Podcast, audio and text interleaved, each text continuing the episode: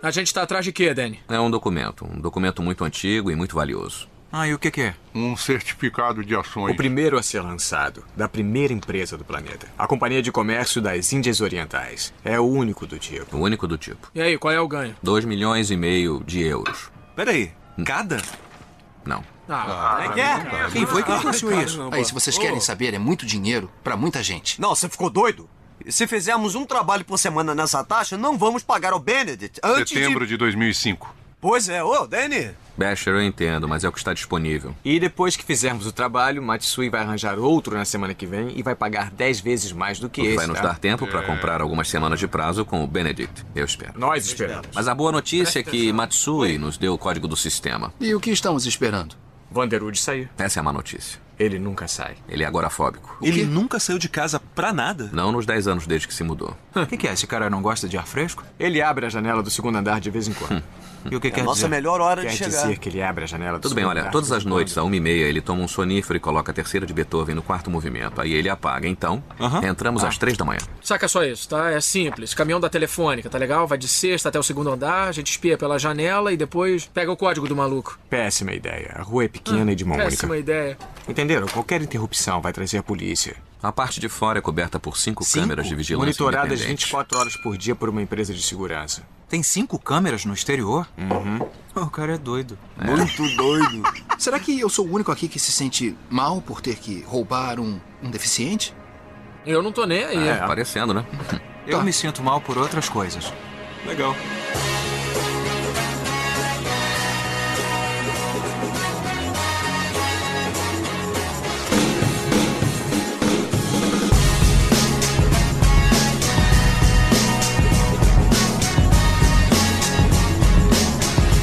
Bem-vindos, senhoras e senhores, a mais um podcast para falar sobre filmes e séries de TV. Nós somos os podcastinadores. Eu sou o Gustavo Guimarães e aqui comigo reunidos, escolhendo as nossas máscaras pro roubo perfeito, estão Fernando Caruso, Fala galera, vou dizer pra vocês que por áudio eu sou a coisa mais próxima que vai ter de um George Clooney e um Brad Pitt nesse podcast. por áudio eu garanto a minha beleza. Tibério Velasquez, Cara, assim como não sei quem é fogo, quem é fogo, eu também nunca lembro quem é o Patino e quem é o Robert De Niro. Eu sempre misturo os dois na minha cabeça. Tudo Olha. mafioso, né? Sabe aquele cara assim, ah, como é que é o nome daquele cara que não é o Robert De Niro? Ele sabe que é o Al Pacino, entendeu? é, né? Sempre um outro. O Alpatino é o cego, cara. Isso. Depois do perfume de mulher, cara, ele parece cego em todos os filmes. A melhor que eu ouvi foi uma foto do, do Alpatino recente, que é o Alcon 70. Cara, vocês estão espantando o convidado novo, cara. Eu vou voltar aqui. Nada, aí é que me aproxima mesmo. Eita, fiquei com medo. É sente em casa, né? Eu, Vécio Parente, Nazdarovia Stolichnaya Vladivostok. tá jogando hora aí, cara? Comunista! Isso daí é comunista! Se fosse a Jamie Lee Curtis ouvindo, ela ia, ia ter outra reação, mas tudo bem. E a rainha da porra toda, Nádia Lírio. Ih, gente, eu esqueci um negócio, eu vou ali rapidinho, volto em 60 segundos. Ah, muito bom. E pela primeira vez aqui com a gente, Otávio Uga, lá do canal Super 8. E eu vou ficar devendo a piada aí, porque eu não lembro nem os filmes que eu vou falar hoje aqui. Bem-vindo, cara. Bem-vindo. Valeu. Finalmente, eu te perturbo o cara direto. Vamos lá, Otávio, bora gravar. Aí os padrinhos chegam, pô, quando é que vocês vão chamar o Otávio? Pô, bora, Otávio. Ah, pois é, semana que vem, sabe? Aí fica com aquele papo de, ah, vamos marcar. Pois é, carioca, não vamos marcar. Dessa vez a gente encurralou o cara, né? Fica aquela coisa, é, quando tem tema bom, aí eu não posso. Quando tem. Na verdade, não é questão de tema bom, né? Zoou esse tema aqui. É vacilo. Tem essa porcaria aqui, aí não tem jeito. Pô, Elvis, tu chamou ele pra gravar Esquadrão Suicida? Né? Sonic, né? Chamei pra gravar Velozes e Furiosos. É porque chega, pô, a gente vai falar sobre, sei lá, filme de peteca. Eu, putz, faz tempo que eu não assisto filme de peteca. Eu não vou lembrar de nada, vou dar uma de noob completo. Eu não sei qual foi o último filme de peteca que eu vi também, não. o primeiro, né? Deixa eu aproveitar aqui a ocasião pra recomendar quem não conhece o canal Super 8. Eu acho o canal muito legal. Eu gosto de coisas bem humoradas, mas eu gosto mais ainda de bom conteúdo e o Otávio consegue fazer isso. Ele consegue mostrar um bom conteúdo. O texto dele é muito bem feito, muito bem explicado e é engraçado pra caramba. É um, um canal que eu curto muito. Você tá falando isso só porque quer me pegar. É, e isso é depois, né? Depois a gente chega, a gente abre um vinho É. e tal, mas. Quero ver se a gente vai acabar esse podcast com o Otávio fazendo aquela carinha pra fotografia. Então é isso, mais um Super 8. E... Esqueci o texto. e, e, isso de tanto que ele assiste, né? É isso aí. Hoje a gente vai abordar um tema pedido lá no grupo de padrinhos, os Heist Movies, uma categoria de filmes cuja tradução literal é filme de assalto. Envolve um grupo de pessoas tentando roubar alguma coisa. Geralmente o filme foca aí nos personagens tentando bolar o plano, executando esse plano e escapando com o objeto do roubo. Vamos a eles então, depois dos avisos, já voltamos.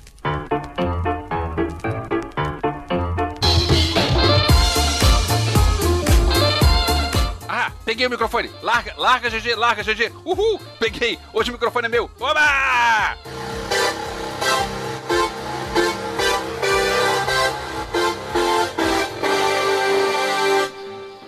Peguei o microfone. Hoje eu tenho dois avisos meus. O primeiro, eu participei do podcast Metal Mantra, falando sobre rock no cinema. Procurem lá, o link tá no post. O outro, eu fui convidado para fazer uma live no sábado agora, no, no canal youtube.com barra James Freitas K, K de keyboard, K é Y. E a gente vai falar sobre música, sobre teclados, sobre whatever, não sei. Vou ser entrevistado ao vivo, nunca participei de uma, de uma live assim. Espero que seja divertido também, né? E eu espero que vocês estejam lá para ouvir. Também tem outro recado, o Caruso participou do podcast Créditos Finais, falando de Peak Blinders. E, além disso, ele estreou um podcast novo no G-Show, criação do Vinícius Antunes, o Cacofonia do Minuto de Silêncio, que é uma série de detetive. E ele estreou uma linha nova de vídeos no canal dele toda quinta-feira comentando sobre filmes ruins. Olha só que legal! Chamado Filme Lixo. Vou adorar essa série. Os padrinhos, todo mundo que colabora com a gente, inclusive aqueles que não colaboram, mas que, que divulgam o nosso nome, isso é um negócio importante também, mas principalmente aos padrinhos Yodas, Mário Rocha, Sérgio Salvador, Marcelo Petego, Carolina Lindozuniti, Draco, Marcel Melo, Rodrigo Alves, Carlos Melão, Igor Brenner, Fábio Matos, Alexandre Bom, Daniel Amaro, Eduardo Starling, Cadu Navarro, Leandro Fonseca, Renato Arcanjo, Renato Pires Ferreira, Carlos Augusto Martins, Camila Gildo, Marcos Especa, Marcelo Leal e Uziel Gomes. Também queríamos agradecer aos Super Ricardo Caldas, J. Santos, Wagner Bastos, Marcelo Parreira, Túlio Ribeiro, José Alexandre Rates, Luan Ferreira, aos mestres dos magos Ricardo Varoto, Bruno Mancini, Tatiana Karlovic, Nádia Lírio, Fernando Tiritã, Thelma Matias e Mariana Herrera. E, finalmente, aos Thanos, Lucas Lima e Alexandre Mendes. E não se esqueçam de nos seguir nas redes sociais, instagram.com barra twitter.com barra e facebook.com barra. É isso aí, tá bom, GG? Pega de volta. Valeu!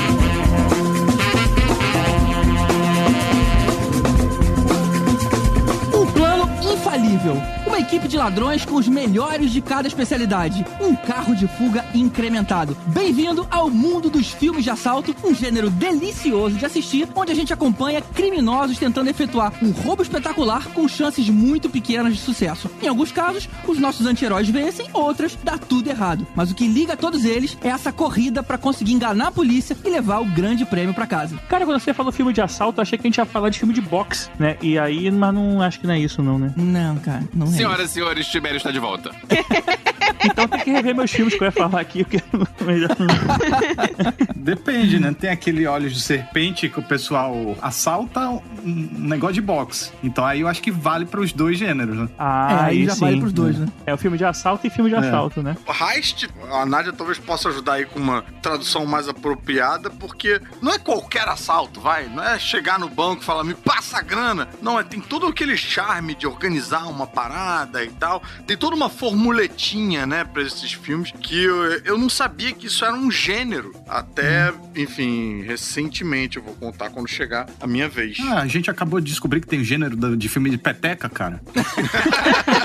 Nada me surpreende mais. Eu ouvi essa frase um pouco errada e eu fiquei, ué, mas descobriu agora? Pra mim, isso existe há um tempão. Sabe que eu ouvi a mesma coisa, mas eu fiquei quieto. Deixa quieto. Achei que era melhor vir de mim, né? Porque afinal de contas, Exatamente, exatamente. uma questão de pertinência temática. É, você tem direito de fala. Imagina se a Netflix faz agora a sessão lá embaixo, né? Filmes de peteca. Inclusive fica a dica, né? É, voltando ao tema do heist e não da peteca ou o que quer que a gente tenha ouvido, é, heist quer dizer literalmente assalto mesmo, assim, a palavra em si não tem um significado especial, não, é porque escolheram esse nome pra atribuir. E eu acho que, na verdade, escolheram esse nome porque usava-se muito a expressão heist pra falar daqueles assaltos tipo a trem pagador e tal, tem até o filme chamado Assalto a Trem Pagador, né? Mas, enfim, é, esse tipo de assalto que era, tipo, a cavalo, correndo atrás do dinheiro e tal, é que normalmente era associado com o, o heist. E acho que os heist movies, que são filmes de ação que envolvem um assalto e sempre tem algum tipo de perseguição, alguma coisa assim, aí veio um pouco nessa pegada. Mas acho que o ponto do Caruso é que não é questão de um cara vai lá no, no banco e, sei lá, aponta a arma pro cara. Tem toda aquela preparação, Sim, sim. escolha da equipe, É. né? Tem todo essa, esse charme. Aí, no caso, um, a gente vai ter que excluir alguns filmezinhos aí, né? Porque, tipo, o, Um Dia de Cão aí cairia fora com essa regra. O padrão que a gente tem é assim: o cara tem o objetivo de roubar alguém. E normalmente esse cara que vai roubar, ele acaba tendo que um motivo pra gente gostar dele e torcer pelo bandido, que é um filme normalmente você torce pelo cara que tá roubando algumas vezes. E Verdade. aí você. Então ele gera uma galera junta e cada um com habilidade, não sei o que. É tipo, sei lá, 11 homens e um, e um segredo, né? Que é um mais, mais famoso aí que é antigão. E aí você tem um assalto em si e tem o desfecho, né? Que é o que, que aconteceu depois com essa galera e tal. É, o mais famoso aí que a gente pode falar também é, é agora a Casa de Papel, que tá na Netflix aí, virou famosão e tal. E é um assédio heist, heist serious. Não, heist serious. sei lá como é que é. É, novelinha, né? É, uma Assalto novelinha. em série. É uma É novelinha. novelinha de assalto. Até o La Casa de Papel em inglês, o nome é Money Heist. Olha Ah, é, só. né? Olha só. Porque os caras não souberam traduzir La Casa de Papel? Pô, é facinho. So Paper Eu, House. hein? É, Paper House nem ia pegar bem, né? Pois é. Parecia que é um toalete, né? Já que o papel é branco, podia chamar The White House, né? Hum. Vamos pro primeiro, então. Caruso, o que, que você traz pra gente? Então, gente, eu vim gastar logo de cara o classicão, o filme que é a aula de heist movie, né? Esse não vai se adequar ao que o GG descreveu, que é tipo filmes que, pô, você nunca viu, esse todo mundo viu. Se não viu, tá errado, tem que ver. Que é o 11 Homens e um Segredo do o- a refilmagem, como o Tibério já falou aí, né? Tem um o original que é com Frank Sinatra, não é isso? Eu nunca vi o original, você É, acredita? Também nunca vi o original, mas é Frank vi, Sinatra. não. Eu fiquei muito curioso quando eu soube que era uma refilmagem, porque eu sou muito fã desse filme. E aí, esse filme tem todos esses detalhes que vocês estavam descrevendo aí no início. A gente tem 11 homens, um segredo, e aí cada um desses homens são juntados aí pelo George Clooney pra fazer o tal do assalto perfeito em um cassino. Os cassinos têm uma segurança altíssima, de altíssimo nível, até porque reza a lenda que todos os cassinos são originalmente de mafiosos e tudo mais, de uma galera que entende de roubar dinheiro, né? Então é impossível você conseguir vencer a casa nesse sentido. E aí a gente tem um elenco que é incrível. Isso é uma coisa impressionante nesse filme, né? Como é que eles conseguiram juntar esse elenco e sobrar dinheiro pra acender uma lâmpada no filme. Porque George Clooney, Brad. Pitt, Julia Roberts. Cara, o, o Matt Damon faz tipo elenco de apoio. É, é- é- é, enfim, impressionante. E cada um desses personagens, também como o Tibério falou, você se afeiçoa a eles. Eles têm um, um certo charme aí, né? Tem peculiaridades, enfim. E uma coisa que eu acho sensacional nesse filme, que aí depois eu fui descobrir que fazia parte do gênero, é que normalmente todo heist movie tem aquele momento em que você acha que tudo deu errado, mas que na verdade tudo fazia parte do plano. Mas aí depois tem um momento que tudo dá errado mesmo. E aí você descobre tudo fazia parte do plano mesmo. Esse filme ele tem bem essa característica das camadas de surpresa e tal, e um spoilerzão, se me permitem dar spoiler do filme talvez mais assistido dessa lista. Que eu mais gosto nesse filme é que ele tem todo o esquema do, né, do, da enganação pra fazer lá o raiz pra roubar o, o cassino. E no final, o próprio filme é uma enganação. A própria trama pra enganar todo mundo, pra roubar o cassino, também é uma enganação. Eu acho que é o máximo que eu consigo falar sem também estragar o filme pra quem não viu. Mas quem é que não viu esse filme? Eu É, mesmo tô falando, eu mesmo tô puto de pensar que tem alguém que não viu esse filme. O que pode acontecer é a pessoa não ter visto todos os filmes, né? Que, tipo, já tiveram, acho que, três, Três. e mais o, o do elenco feminino, né? Isso. 11 homens, 12 homens, 13 homens e 8 mulheres. O título desse filme das mulheres é um spoiler. O elenco do filme me deixou animadíssimo, esse do Oito Mulheres, né? E, e sei lá o quê. Fui amarradão ver e achei o filme muito ruim, gente. Eu Ah, saí é? de lá e, e escrevi um filme melhor. É, eu achei ele meio fraquinho também, mas assim, só de ter aquele mulherio todo ali na tela, tipo. É, não, o elenco é incrível. Planejando um, um assalto, eu já tava feliz, assim, ah, Eu senti um pouco falta de ver as habilidades específicas de cada uma daquelas personagens sendo utilizadas ali. Às vezes dá uma sensação de que uma podia estar fazendo a função da outra e tal. Não sei, pareceu meio, sei lá, um pouquinho às pressas. Não sei. Eu, ou eu que fui com uma expectativa muito grande, porque sou muito pela saco. É, parecia uma fórmula requentada mesmo. Parecia que não tinha mais o que contar e vamos contar de novo, só mudando o perfil do- dos protagonistas. E aí, É. até o plano mesmo, ele parece ser menos desafiador. Uma coisa é você assaltar É dois, mesmo. É dois verdade, cassinos é ou três cassinos de uma vez só. Nossa, isso é impressionante, eu preciso ver. Outra coisa, vamos assaltar uma joia. Tá certo que a joia é a mais É. louca da, da, da gota, mas, putz, é uma joia, né? é, um, é um item. É. E aí, lembrando um pouco o nome do filme, que nem o Elvis falou, esse parece ser mais um daqueles casos que a tradução não foi pensada pra continuações, né? Eles começam a forçar a barra e um novo segredo e mais um segredo, é, e aí começa É. a ficar meio esquisito as continuações. Pelo amor de Deus, me arranja um sinônimo de segredo. Tem um detalhe, Caruso. Os três primeiros filmes, o 11 Homens, 12 Homens, 13 Homens, os três são do Steven Soderbergh. Só que o, o quarto filme não é dele, mudou o diretor. Talvez isso seja Ah. uma das coisas que justifica. E é- foi doido, porque assim, foi uma experiência esquisita, porque eu fui ficando decepcionado ao longo do filme, porque eu tava me amarrando. Cada hora que aparece uma atriz daquelas, você fala, yes! É isso aí. A Sandra Bullock manda muito bem, ela faz um- uma personagem bem, meio desapegada, sabe? Meio, tipo, quase que fantasmagórica, assim, nas relações dela. Ela fala tudo pequenininho. Eu achei interessante a interpretação dela. Tem Kate Blanchett também, não tem, nesse filme? Tem. Porra, Rihanna. A Anne Hathaway. A Helena Bonham Carter. Anne Hathaway, gente. Helena Bonham Carter, cara, e Helena Bonham Carter faz quase nada. não- É muito... Ah, Gente, mas ela tá ótima, completamente perdida. Assim, tipo, gente, eu não sei o que eu tô fazendo aqui, eu não devia estar aqui. Gostamos. Ela raramente não é ótima, né? é. É verdade. Ainda não vi acontecer. Talvez num filme de peteca. Vamos ver. Mas eu recomendava a galera ver todos eles, assim. Eu gosto de todos. Eu acho bem divertido, assim. Até o, o do elenco feminino vocês acham menos bom, mas eu acho divertido, assim, de modo geral. É, passa o tempo, né? Acho que se você for ver sem expectativa, despretensiosamente, acho que é bacana. Não, vale super a pena ver, assim. E pra quem gostar de figurino, o figurino desse filme é um negócio, assim, fantástico. Que foi todo Real. feito pela Helena Bonham Carter, né? Ah, não, é o personagem dela. É o Mas personagem dela. tô dando aqui um furo que eu realmente escrevi. Foi o único filme que eu escrevi, assim, sozinho e tal. Fiz escaleta pra fazer um, um heist movie brasileiro. Então, um dia, quem sabe, vocês vão ver esse Olha só. filme aí no cinema. Queremos. E aí vocês vão falar: caraca, bicho, o filme da Sandra Bullock é muito melhor do que esse. Dizer que você foi consultor do assalto ao Banco Central, né? Já dizem que eu Jesus. pareço com um cara da Casa de Papel, né? Então. já- não é tu, não? Não, não, não.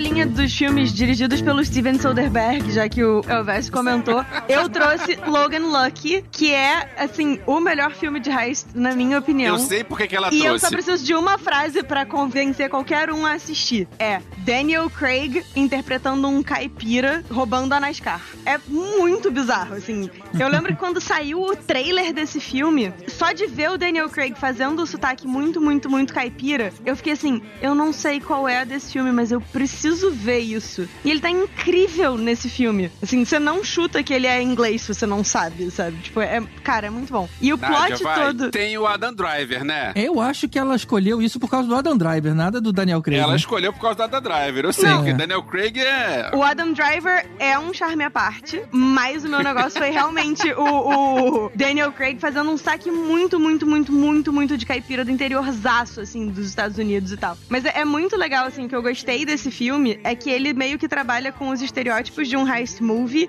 e ele vai, ao mesmo tempo, quebrando e reforçando os estereótipos do heist movie. Então, assim, ele não tem um momento em que alguém explica 100% do que, que vai acontecer ao longo do heist, mas tem vários momentos em que alguém vai explicando como é que vai funcionar o heist. Sabe? Porque a gente tá acostumado a ver tudo muito em detalhezinho e tal nos heist movies de modo geral. Mas esse ele vai intercalando um pouco o ritmo. Tem o Adam Driver, tem também o Channing Tatum, eles são irmãos e, na verdade, a ideia de fazer o heist vem do personagem do Channing Tatum. Esse aí é o, Sh- é o Shining Tatum, né? Isso, é o moço que tirava a roupa no Magic Mike. É só pra me ligar o nome da pessoa, porque esse nome. É o moço que tira a roupa no Magic Mike e é Ah, o então tá. moço que, sei lá, eu não sei o que mais ele fez. 20, 21 Jump. Pô, ele Ela tá fez zoando, o, ele fez o Anjos da Anjos da Lei, Lei. Anjos da Lei. Agora, se o Adam Driver não é o motorista do grupo, eu nem vejo, cara. Então, ele nem tem como ser o motorista do grupo, porque nesse filme ele não tem uma das mãos. Gente! Então o Adam Driver faz o Luke Skywalker. Basicamente. Perderam completamente a oportunidade de fazer isso no- na trilogia sequel, mas enfim. Caraca, Fizeram no Logan Lucky e aí já estabelece que todo Skywalker, algum Skywalker perde a mão em algum momento em algum filme. Ah, rapaz, você vê, né? Isso. A Estrela da Morte dá voltas, minha filha. Dá a volta, capota, igual a Terra plana. Mas sobre o que que é? Sobre um heist, é um assalto, GG. Sobre heist. Todos os filmes vão ser sobre assalto. É sobre um assalto. Não tá prestando atenção no episódio, cara. Não tá prestando. É, meio que o tema que a gente escolheu aqui. Alguém chama o Clemerson, por favor. Até Clemerson sai com sotaque americano com a Nádia, né? Clemerson. É sobre um assalto planejado por dois irmãos na base de um desafio que aparentemente envolve couve-flor. Eu não sei exatamente, isso não é muito bem explicado ao longo do filme. Mas o fato é que se você disser couve-flor pro personagem do Adam Driver, ele é meio que obrigado a fazer o que quer que tenha sido estabelecido. Que premissa maluca, bicho. É, é Né? tipo Ordem 66, né? Tipo, pra ele. Tipo isso. Não, hoje parece que a gente tá passando uma mensagem cifrada. Primeiro peteca, depois couve-flor, aí daqui a pouco... É, o medo, da- é o medo de ditadura isso aí, gente. E couves-flores podem ser petecas. Ó. Mas enfim, o que eu acho legal também desse filme é que tradicionalmente nos heist movies as pessoas envolvidas parecem ser absolutos experts e pessoas brilhantíssimas e super inteligentes. E boa parte da equipe montada pra esse filme são uns completos idiotas, assim, são umas pessoas que você olha e você não dá nada por eles. Mas o troço acaba funcionando, afinal de contas é um heist movie e é muito legal, é muito divertido, vale super a pena ver, não só por causa do Daniel Craig e do Adam Driver, mas por causa da vibe inteira do filme que é muito boa. Eu quase coloquei isso nas minhas sugestões aqui, mas eu achei que ia ser trapaça demais, porque minha segunda sugestão já vai ser meio trapaça, então eu quis ter um pelo menos classicão pra segurar. Mas tem um episódio de DC Superhero Girls, DC Superhero Girls, pra, pra Nádia entender. Ah, sim, meio- sei qual é. É uma paródia de Heist Movie, e aí a mulher gato vai explicar tudo que cada uma tem que fazer igualzinho em Heist Movie. Você faz não sei o quê, você... aí tem aquela imagem clipada, sabe? De tudo acontecendo e tal. É Aham. muito maneiro, só que quando elas vão fazer, elas são péssimas, porque elas são super heroínas, elas não sabem roubar a coisa, entendeu? Então vai tudo dando errado em todas as etapas e a mulher gato ficando muito puta. Tipo, caralho, vocês são muito ruins. muito. Cara, é bem engraçado. Você falou que os experts no filme eles são todos meio idiotas, cara. Pô, você vai gostar de ver esse episódio aí, cara. É muito bom, cara. Muito bom. Eu vou procurar, vou procurar. É dirigido pelo Soderbergh também? É sim. Isso. É. Não, o DC Super Hero Girls não, peraí, só pra deixar claro. Não, não, o, o, Não, o Logan. Lucky. Logan Lucky. Eu nem me lembro direito. Não lembrava da parada da couve-flor. Cara, tem que reassistir, Elvis. É muito bom. Real. Vou reassistir. É muito Vou assistir. divertido. É, mas ele morre no final, né? Ah, não, esse é outro Logan, desculpa. Não, isso é no. É. Eu ia dizer, isso é no outro filme do Adam Driver. 哈哈哈哈哈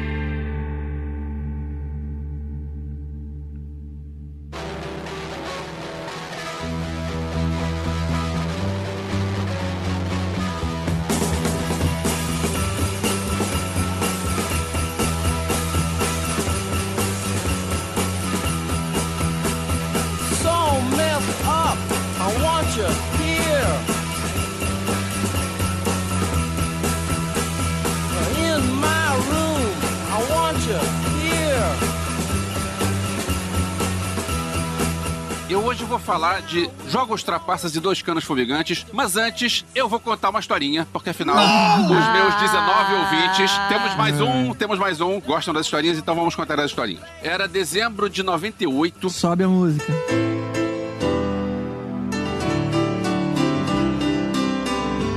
Eu sei quando é que era, porque eu tava no meu primeiro casamento, a minha então esposa é filha de ingleses, tinha família na Inglaterra, é por isso, inclusive, a Nádia sabe que minha filha tem o sobrenome Holmes por causa disso. Na moral, um dia eu vou casar com a sua filha só pra pegar o sobrenome dela. Caraca. O Jaime que não me ouça.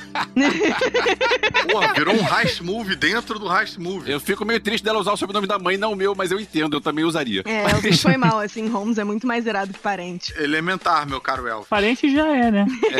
Deixa falar, homem. É, ela tinha engravidado, a gente pensou, pô, vamos lá conhecer a sua família, porque se a gente não conhecer a sua família agora, a gente não conhece nunca mais, porque, quer dizer, vai ter que demorar um bom tempo até a gente poder viajar de novo. Mas nessa viagem pra Inglaterra, a gente, quando tava em Londres, a gente foi ver um filme novo. Tinha na época, é, isso era anos 90, com o sucesso do Tarantino, apareceram alguns filmes nessa onda de quero ser Tarantino, sabe? Tipo, coisas para fazer em Denver quando se está morto, ou aquele Smoking Aces. Tinha uns filmes assim que era é, filme com personagens marginais, trilha sonora e edição estilosa e tal. Alguns bem divertidos, outros nem tanto, mas tinham filmes assim, eu já tinha ouvido falar desse filme novo, esse Lock, Stock and Two Smoking Barrels. Aí a gente pensou, pô, vamos ver, vamos. Meu inglês não é que nem o da Nádia, mas eu consigo entender as coisas é, em inglês. Eu já viajei pro, pra fora mais algumas vezes, eu sempre consegui entender tudo. E a gente foi ver o filme sem legenda. Eu não sei se vocês já prestaram atenção no inglês que é falado esse filme. É, muito enrolado. Muito É enrolado. muito bizarro, é muita gíria, é muito sotaque. E no meio do filme eu falei pra ela: Você tá entendendo alguma coisa? Não, a gente não tava entendendo nada do filme.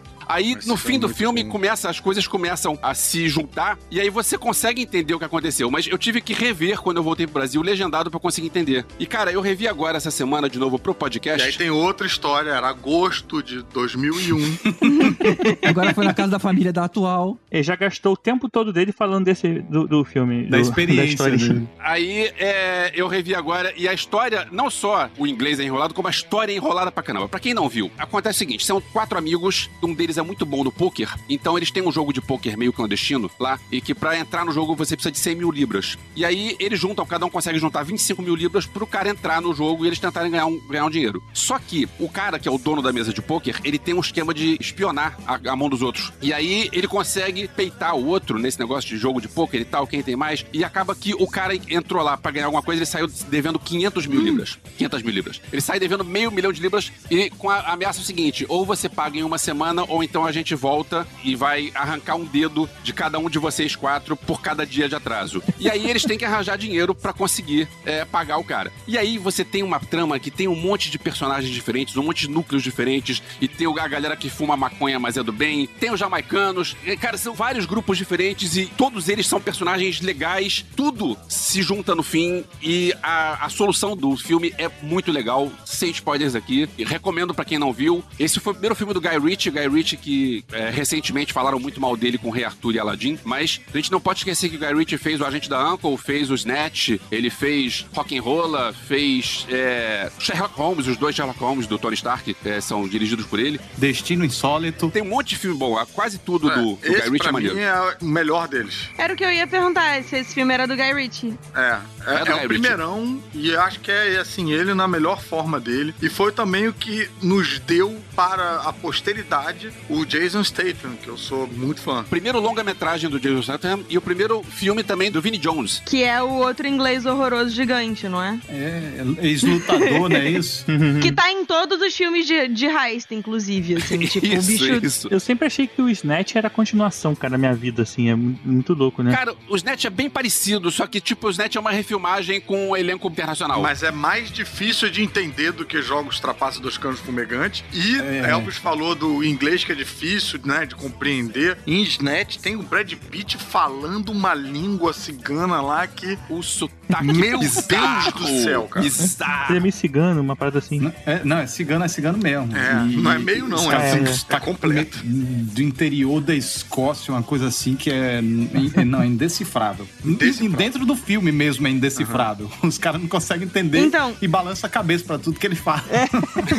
Quando o Elvis estava falando, tipo, descrevendo o filme, eu tava pensando nisso. O Snatch e o Rock and Roller tem essa característica também, de usar muito cockney e, e, tipo, usar muito gíria local isso. e tal, que ninguém entende muito bem o que, que é. Eu, inclusive, se eu assisto sem, sem legenda, eu perco metade do filme. Eu só vou sorrindo e acenando como se fosse o personagem do Brad Pitt falando comigo, que eu não entendo nada. Excelente contribuição, Nádia, mas a quinta série que existe em mim não pode deixar de reparar que você falou rola e cockney na mesma frase.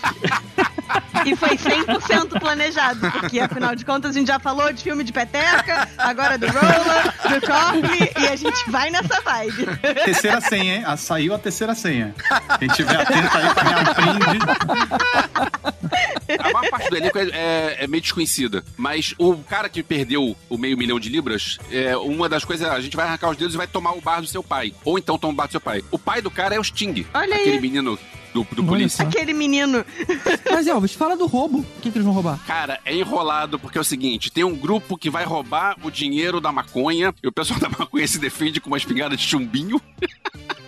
Essa cena é muito engraçada. E aí eles vão roubar, porque são vizinhos do cara, então eles vão roubar o dinheiro que os caras vão roubar da do- dos maconheiros. E só que tá tudo errado e tem no meio tem um, um- os dois canos fumegantes, né? Que são dois mosquetões é, antigos, que o, o chefão lá ele tá atrás disso e bota outros dois caras pra roubar. E tem É. tanta coisa enrolada no meio, porque não é só um roubo. Esse é, é daquele filme que tem um monte de coisas, um monte de detalhes e que todos se juntam no fim. O roteiro do Guy Ritchie é muito bom. É meio que o roubo do roubo do roubo. Como todo bom filme do Guy Ritchie, né? É difícil de explicar realmente. E a cena final desse filme é incrível. Sim, sim. É um filme que eu preciso rever, que é maravilhoso mesmo. E é, outro detalhe, é, produzido pelo Matthew Vaughn, que já produziu um monte de filme legal e dirigiu alguns filmes, quase todos legais. Ele é o cara que dirigiu Kingsman, Kick-Ass, o X-Men Primeira Classe. E é o segundo filme produzido pelo Matthew Vaughn. Ou seja, é o, um filme que startou muita gente aí. Esse é o filme que começa com aquela luta de boxe em câmera lenta? Isso, esse é o Snatch. Esse é o Snatch, né? Não é o Sherlock Holmes? É outro filme de assalto também, GG, você tá confundindo. Esse começa com Jason Statham de camelô vendendo um Isso. troço e depois fugindo do- da polícia. E aí, quando desacelera, explica quem ele é. Esse aqui é não sei quem, tá no Isso. E aí dá uma congeladinha e depois acelera É, de novo. Isso. Que é uma assinatura do Guy Ritchie, né? Isso. E aquele também que na casa dos maconheiros tem aquela cela que fica ali perto da, da porta. é Isso, isso também. isso. Que eles nunca Ah, deixam tá, tá na hora de eu rever esse filme, cara. Realmente, Tá na esse hora de filme é rever. muito bom. É muito legal. Muito é uma bom. coisa que a gente sempre guarda, né? A a gente lembrar dos detalhes do filme depois de muito tempo é, é- é impraticável, mas a gente lembra que a sensação que o filme provocou é realmente de wow, Exato. blow mind. né? Exatamente, foi o que aconteceu comigo agora. E aproveita e rever os net depois.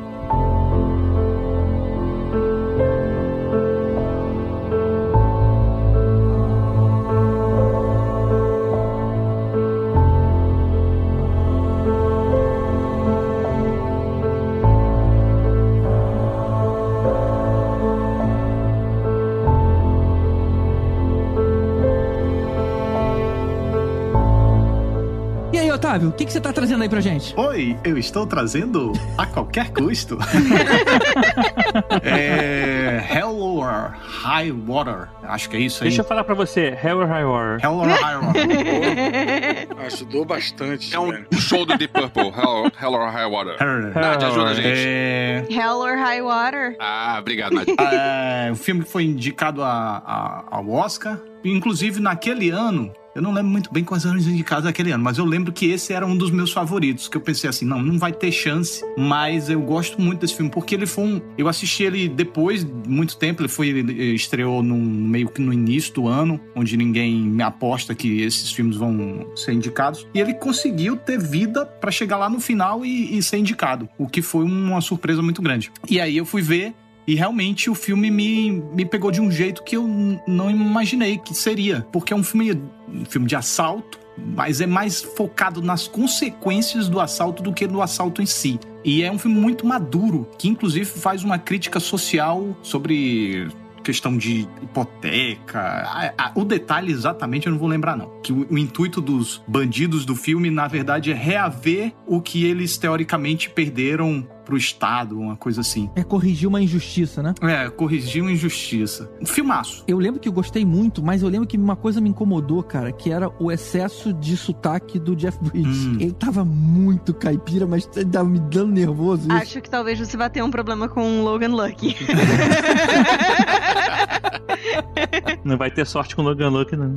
É, o- o, o Jeff Bridges, ele já costuma fazer um- alguns tipos bem característicos, né? Então aí deram oportunidade pra ele. Ah, faz aí um caipira. Aí ele, opa, é chá comigo. E aí ele deve ter caído de cabeça nessa ideia. Isso foi antes ou depois dele ganhar o Oscar por outro caipira? É, ele ganhou por qual? Foi seis anos depois, foi pouco depois dele ganhar o, o Oscar de. Ah, não, não, não, não. Sete anos depois. Você não vai falar em que, que ele ganhou, acho? Suspense? Crazy Heart. Coração louco. Foi isso mesmo. Isso. Ele deve ter gostado do sotaque, porque deu o Oscar pra ele no Coração Louco, então, alguns anos antes. Então, de repente, ele continuou com o sotaque. E se eu não me engano, tem algum filme recente. É o. Com, com Chris Hems- Hemsworth. Maus Momentos no Hotel Royale. Isso, Maus Momentos. Ele tá bem. Se eu não me engano, ele tá caipira também, é a impressão minha. Sim, sim, também, Hum? também, também. Gostou. Esse filme é um filme que tem um elenco maneiro pra caramba. Desaprendeu a falar normal, né? Tipo. Vai ver sotaque mesmo ele tá fazendo quando ele tá falando sem sotaque, né? Vai ver, ele fala assim.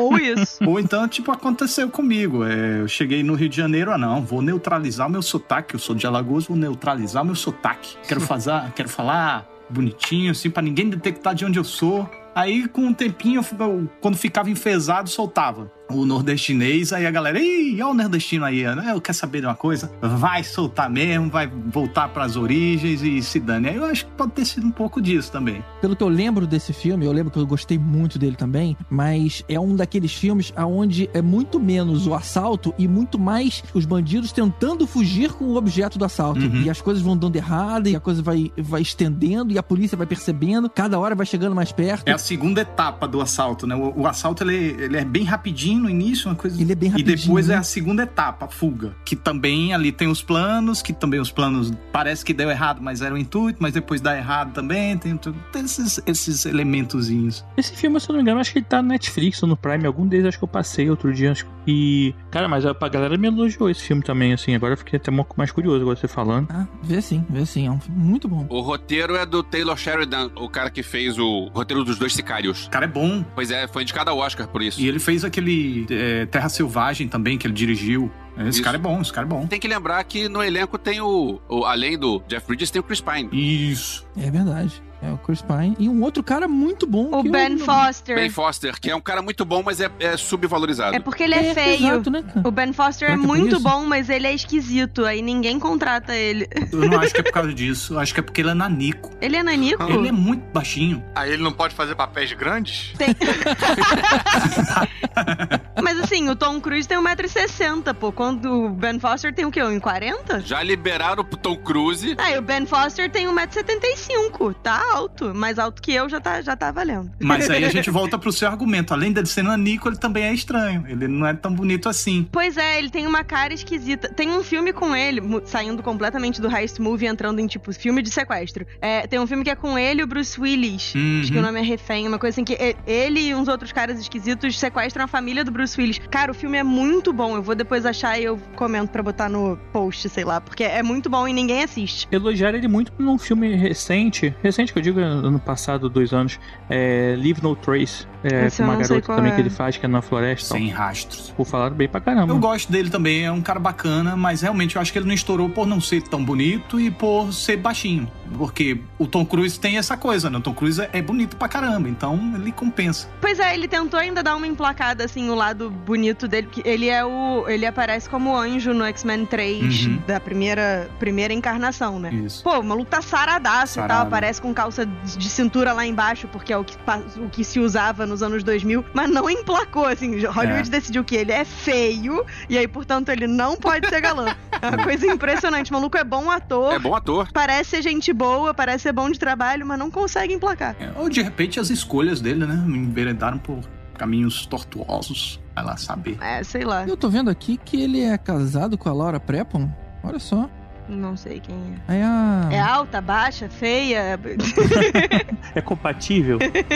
É a, era a menina do Dead 70 Show, sabe? É a do Orange is the New Black? Isso, isso. É a do Orange no, no Black, exatamente. A Donna do The 70 Show. Isso. Caramba, a dona! A dona era mó crush na época do The Seven Show. Aí você vê quando você traz um filme que a galera não assiste, não fez o dever de casa. Aí fica todo mundo fofocando da vida do sujeito.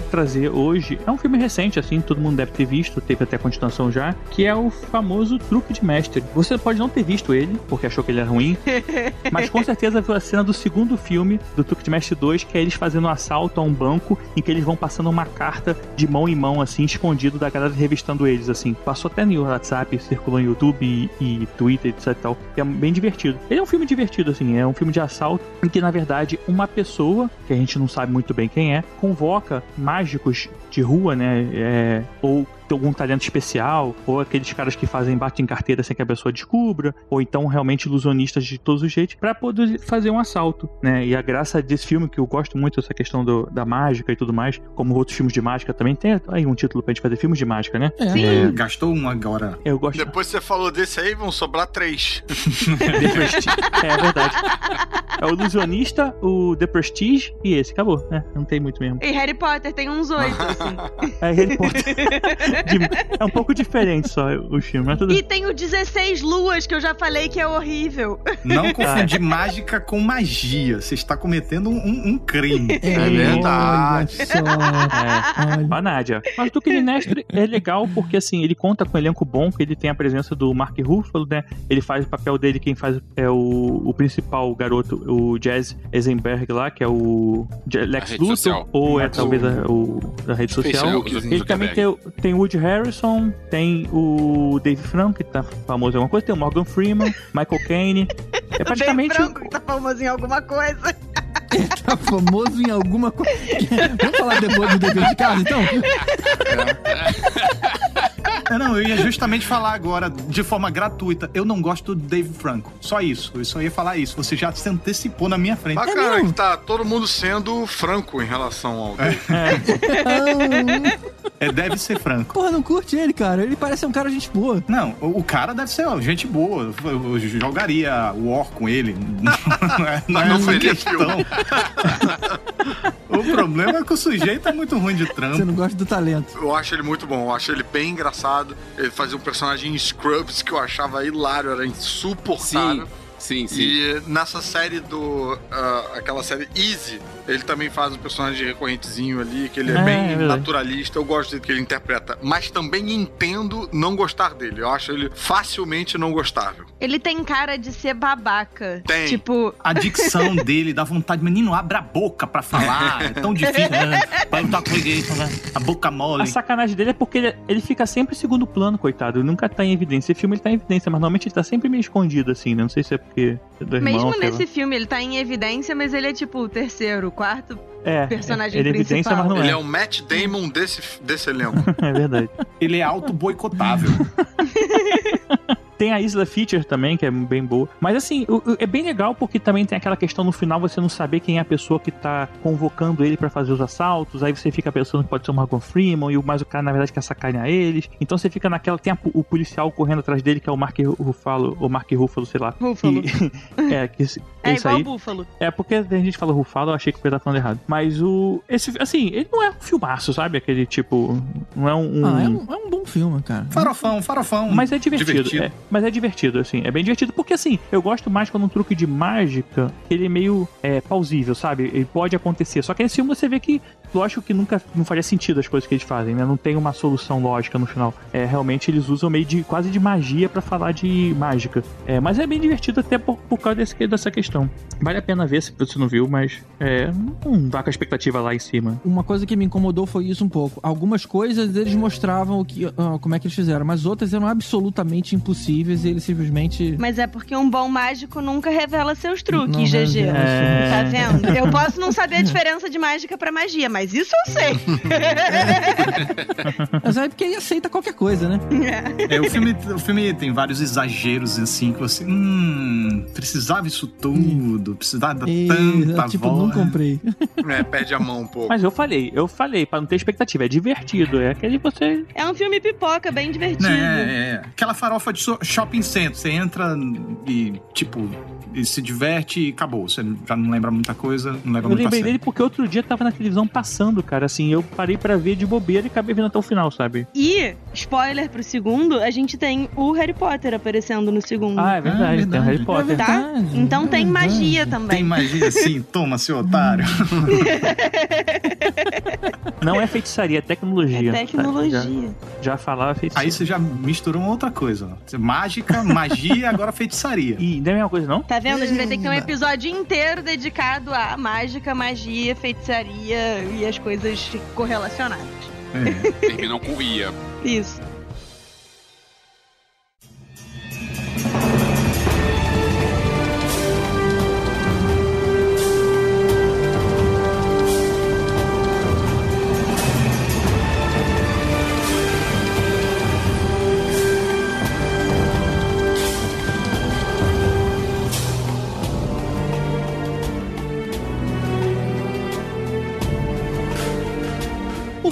Escolhi pra trazer aqui é O Plano Perfeito de 2006. E a minha história com esse filme é engraçada. Eu vou dar uma de Elvis aqui. Dessa vez sou eu que vou contar uma historinha. Sobe a musiquinha. Sabe a musiquinha? Você também foi casado com a mulher do Elvis? Opa, Tomara que não seja na mesma época. não pode fazer essa brincadeira? Porque eu estudei com a mulher do Elvis. Então você não pode fazer essa brincadeira que alguém pode maldar. Opa! A, a piada ficou melhor ainda agora. Mas você estou com a nova, não a Holmes. Isso. É verdade. Você casou com Elvis, talvez, também. Isso é uma outra coisa, mas a gente não conta isso por aí, né? Mas então, eu ia viajar com os amigos, era o carro de um deles, né? E a gente faz aquele esquema, tipo assim, antes de viajar, eu não lembro mais pra onde a gente ia, mas era, alguma, era algum trajeto longo. Sei que a gente parou num Era uma posto. cidadezinha no norte da Inglaterra. É. que não tem muita coisa pra fazer, nem vale a pena visitar. Não, cara, jardim botânico mesmo. Eu ia viajar com esses amigos e a gente parou no posto de gasolina, que inclusive era um posto Texaco, olha só, nem, nem existe mais, só pra dar uma, aí uma ordem de tempo atrás. Caralho, não existe mais Texaco, não, é? Não, Poxa, só, porra, só nos Estados não, Unidos. É, lá fora tem aqui, não tem mais, Ah. homem. Pô, você abastece teu carro onde, homem? Eu tenho tempo que eu não abasteço meu Não carro, no viu? posto Texaco, pelo jeito. Mas então, a gente parou naquele esquema de, tipo assim, cara, abastecer, encher pneu, colocar água, essas paradas, né? E como tinha aí um tempo, então, pra fazer isso, eu fui lá fazer uma hora no- na loja de conveniência. E lembrei, né, de, de novo, reforçando, né? Era um posto de gasolina perto de onde eu morava. Eu falei, cara, eu lembrava que aqui em cima tinha uma locadora que eu gostava muito de antigamente, né? E pra matar a saudade, eu fui subir, né? E fiquei lembrando ali dos corredores, lançamentos e tudo mais. Sempre tinha uma televisão passando um filme qualquer. E nessa hora, tinha acabado de começar um filme que aparecia o Clive Owen falando um diálogo curtinho que me prendeu totalmente por alguns segundos, cara. E aí eu falei lá com o cara, cara, que, que filme é esse? Aí ele, pô, isso é um filmaço de. de Desculpa de interromper, roubo." mas o, o Clive Owen é realmente muito charmoso. Ele hipnotiza a gente. Concordo.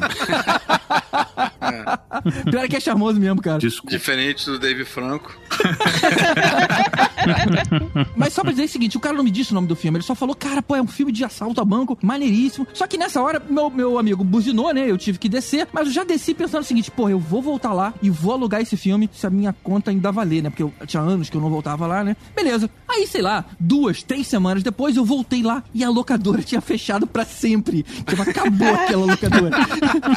e o bizarro é que, tipo assim, o Clive Owen não era um ator que eu reconhecia naquela época, né? Passou muito tempo aí até eu ver o Closer, falei, caramba, é aquele cara. Aí eu, eu procurei o nome, né? Procurei a lista de filmes do cara, mas eu, eu nunca achava que era esse, porque sempre quando mostrava esse filme, que chama Inside Man, o diretor era o Spike Lee. Falei, não, pô, esse filme não é Spike Lee, pô, filme blockbuster, assalto, assalto a banco é outro. E aí eu não achava. Eu demorei muito tempo pra perceber que o erro era esse e identificar que esse é o filme do Spike Lee. Mas eu queria começar a falar desse filme justamente lendo pra vocês esse pequeno trechinho, que é o que ele fala, e aí, puta, me, me prendeu completamente. Olha só como é que começa. Ele olhando pra câmera, com aquela voz, sabe, serena e, e imponente que ele sabe fazer, né? Do Rei Arthur. Depende qual rei Arthur. O do. O do... Não, gente, o com o Clive Owen, né? Qual Rei Arthur?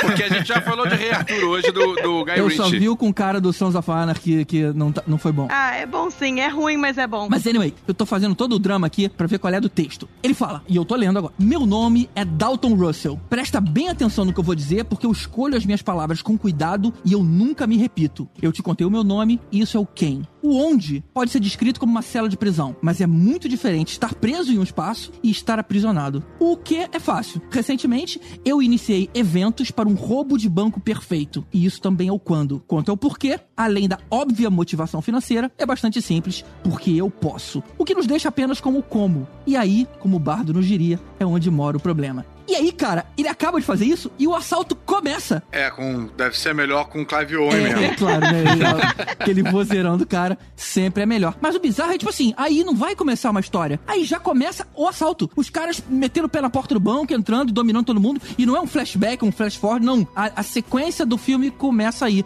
E aí foi a hora que eu desci e eu falei, caramba, que filme é esse, né? E aí seguindo, né? Os caras entram, né? Começam a imobilizar todo mundo. Aquele procedimento normal de banco, né? De assalto. Aí vai chegando polícia, vai chegando imprensa, o escambau, né? Ocupando tudo aí em volta. Um monte de gente envolvida. E o Denzel Washington é o detetive responsável pelo por resolver, né? Por, né? é, é, pelo crime. E aí você tem um outro arco da história, aonde a gente vê o dono do banco, assim que ele fica sabendo que um, um dos bancos dele tá sendo assaltado, ele fica, puxa, que pena, espero que esteja todo mundo bem. Qual é a agência? É a agência tal. E ele fica branco. Furico tranca. Exatamente.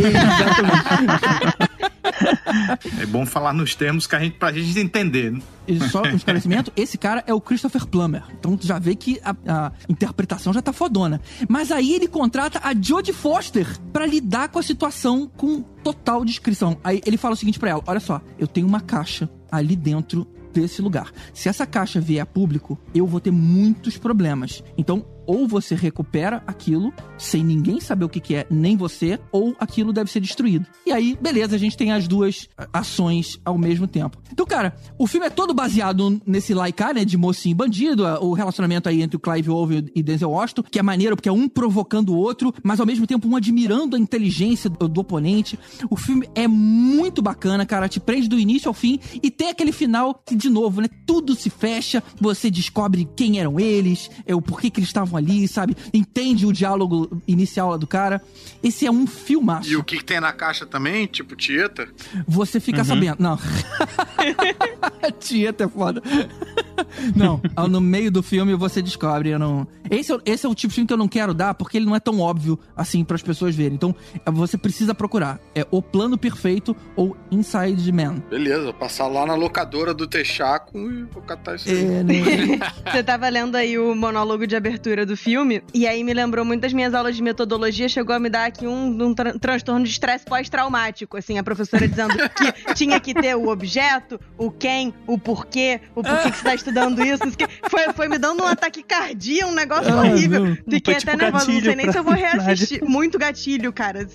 Eu gosto, eu gosto muito desse filme, cara, assim, é, e o, o final dele é bem legal, mas tem essa questão de invertendo os papéis também, né? Tipo, ele- você começa o cara como bandido, depois você começa a torcer por ele, depois o bandido passa a ser outro, outra pessoa, você começa a ter raiva de outra pessoa, né? Que tipo. Exato, cara. E detalhe, uma- um molho bacana que dá uma diferenciada é que os assaltantes, eles estão quase sempre de máscara. Você meio que não conhece eles direito. E como tá todo mundo ali Olha misturado. aí, cara, um filme à frente do seu tempo, né?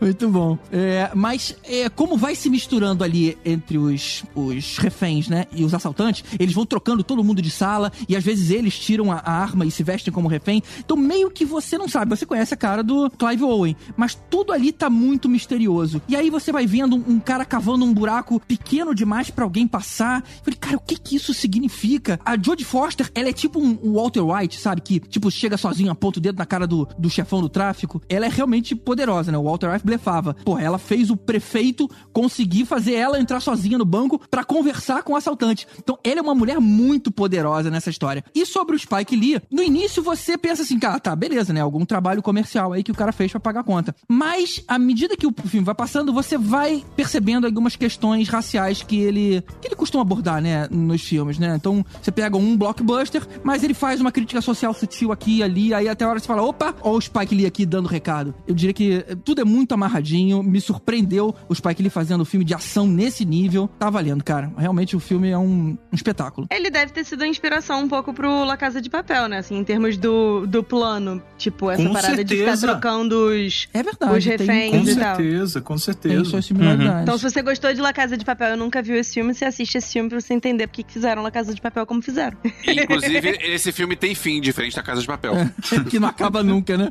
Não acaba nunca. Aí, Alves, é, pra você, esse filme tem vários planinhos sequência, assim, tipo, não é nada muito longo, mas dentro do, do banco, ele prefere ir seguindo junto com o personagem, sabe? É, é bacaninha. Eu preciso rever. Eu vi na época no cinema. Eu lembro que eu gostei, mas a, a memória maior que tem na minha cabeça é que eu vi num, num shopping vagabundo em Jacarepaguá que tinha um, um aviso de não fumar alto, é, forte debaixo da tela, atrapalhando a visão. Então eu não me lembro de muita coisa do filme em si.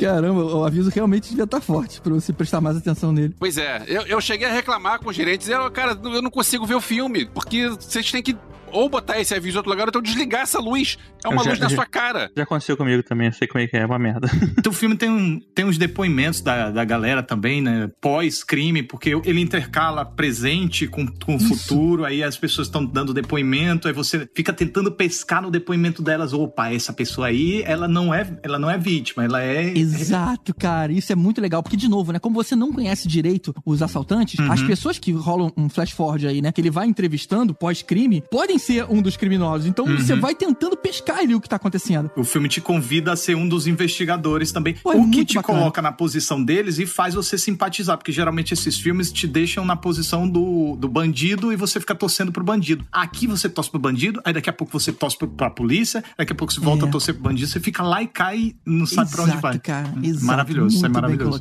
Maravilhoso. Veja o filme. E o nome Inside Man faz uma referência ao primeiro ao Clive Owen, né, que ele tá dentro do banco, mas também porque ele tá por dentro de informações que as outras pessoas não conhecem. Então tem uma jogadinha com a ver com propósito, com quem são aquelas pessoas. Filmaço, gente. É, O título original pode levar a uma busca inapropriada também, né? Peteca, Inside Man e Rock'n'Rolla na mesma frase. É. Já temos aí a terceira palavra-chave. É a quarta já, Quarta, sim. é. Give me some more time in a dream.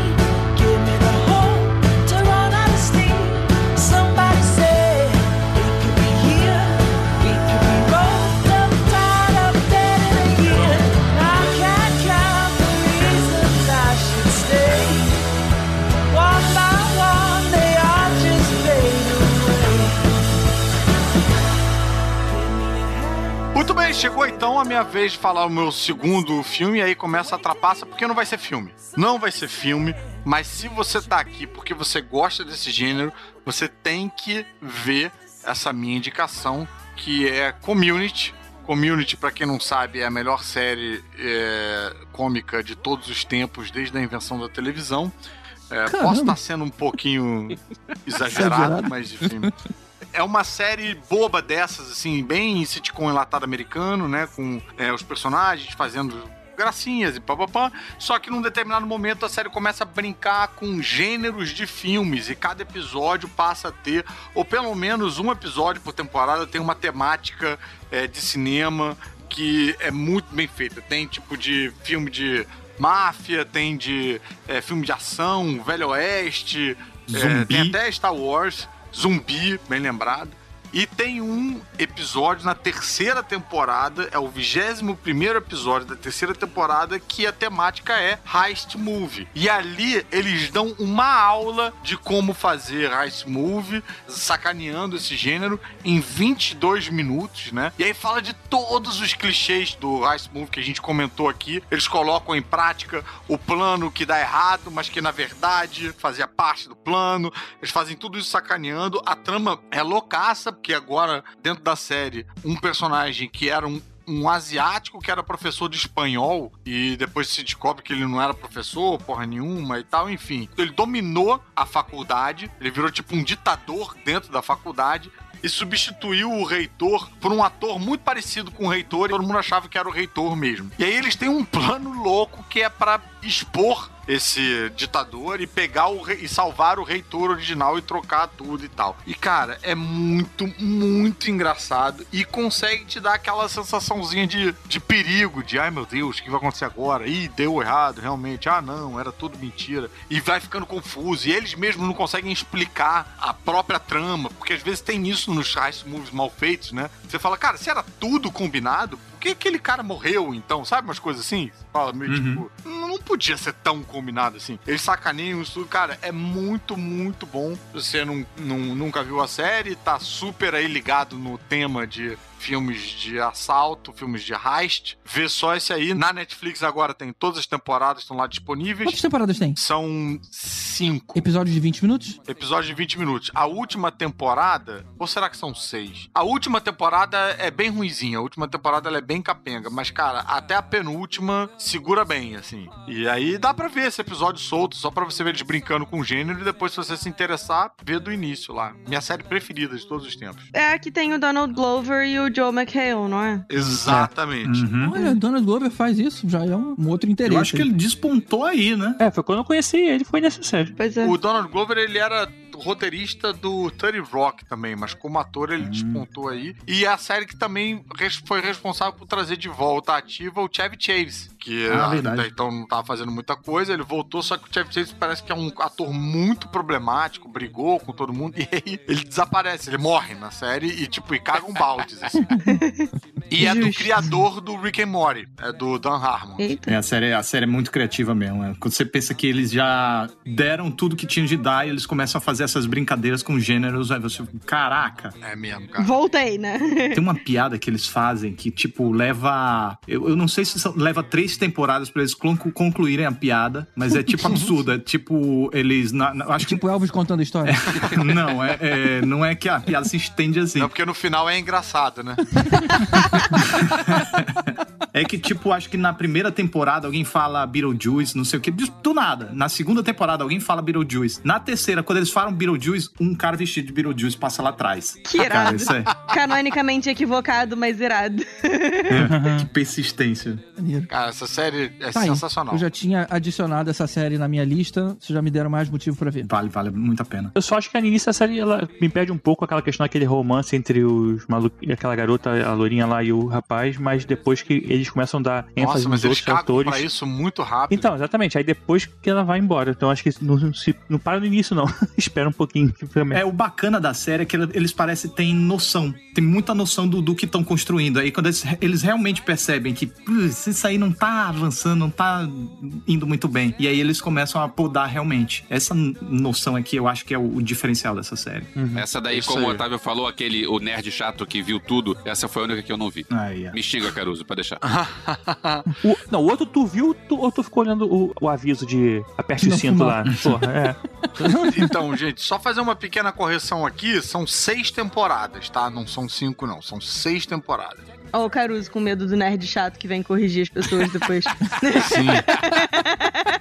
Não, não é nem só o nerd chato que vem corrigir, não. É o outro nerd chato que vem corrigir sem ter visto que o primeiro nerd chato já corrigiu, e aí depois o terceiro que não viu que o segundo e o primeiro já corrigiu, e assim por 60 diante. comentários corrigindo, né?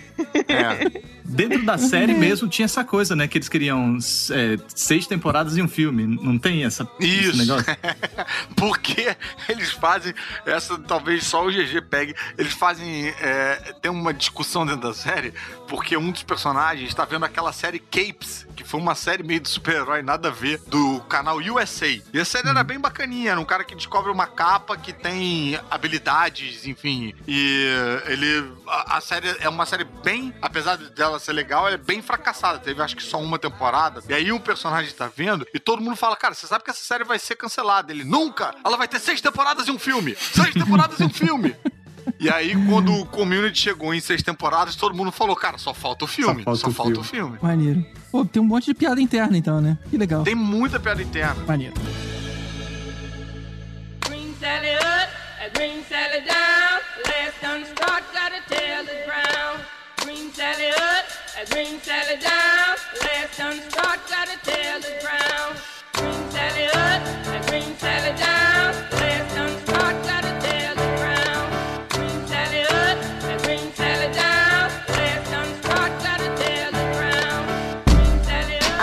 segunda indicação é o filme que é responsável por provavelmente eu saber todos os muscle cars só de olhar rapidinho e tal, que é o 60 segundos com o Nicolas Cage e a Angelina Jolie. Peraí, desculpa, Nádia. É, é responsável por você saber todas o quê? Muscle Os Car. muscle cars. Tem uma coisa muito estranha que acontece comigo, eu não entendo nada de carro. Nada, zero. Se você me perguntar, eu só sei que o carro é um negócio que fica em quatro rodas e ele anda quando a gente vira a chave e pisa no pedal. É isso que eu sei de carro. Mas existe um demônio que habita dentro de mim que se passar um muscle car, tipo um Mustang, um Dodge, whatever, eu, tipo, eu bato o olho e falo, olha um Camaro, olha um Mustang. E eu sei, eu sempre acerto. E eu não sei porquê. Mas eu- isso, qual é o nome disso? É Muscle É Car? muscle, de, de músculo. É, É, uma categoria. É o Dodge Charger, é o Shelby, o Cobra, Ah. Camaro. Mustang. Nunca ouvi falar disso. Por que que chama carro músculo? Talvez por ter, sei lá, aquele é, motorzão na frente, um puta capô, carro pra chamar atenção, sabe? Não é Sei. carro compacto. É, eu não sei exatamente por que, que o nome é Muscle Car, não, mas o fato é que chama assim, essa categoria específica. Tipo o carro do Toreto, sabe? No. Tá. Que ninguém se importa, mas enfim. então. Esse é o filme que é responsável, provavelmente, por esse demônio habitar em mim e eu saber identificar muscle cars de bater o olho, que é o 60 segundos com o Nicolas Cage e a Angelina Jolie no papel mais lindo e sensual dela na carreira inteira dela, pelo menos na minha Olha. opinião. Caramba. Sério. A Angelina Jolie nesse filme faz coisas com a minha pessoa. Mais do que em Malévola? Muito mais do que Malévola. Sim, em Malévola ela tá in- interessante, mas nesse filme ela tá. Calma, não- era ironia, tá? Ela tem chifres em Malévola. Mas e daí? Eu acho maneiro. Assim, eu vi Beastars, eu agora tô Eita, convencida. cara. Alguém precisa avisar o Jaime, então.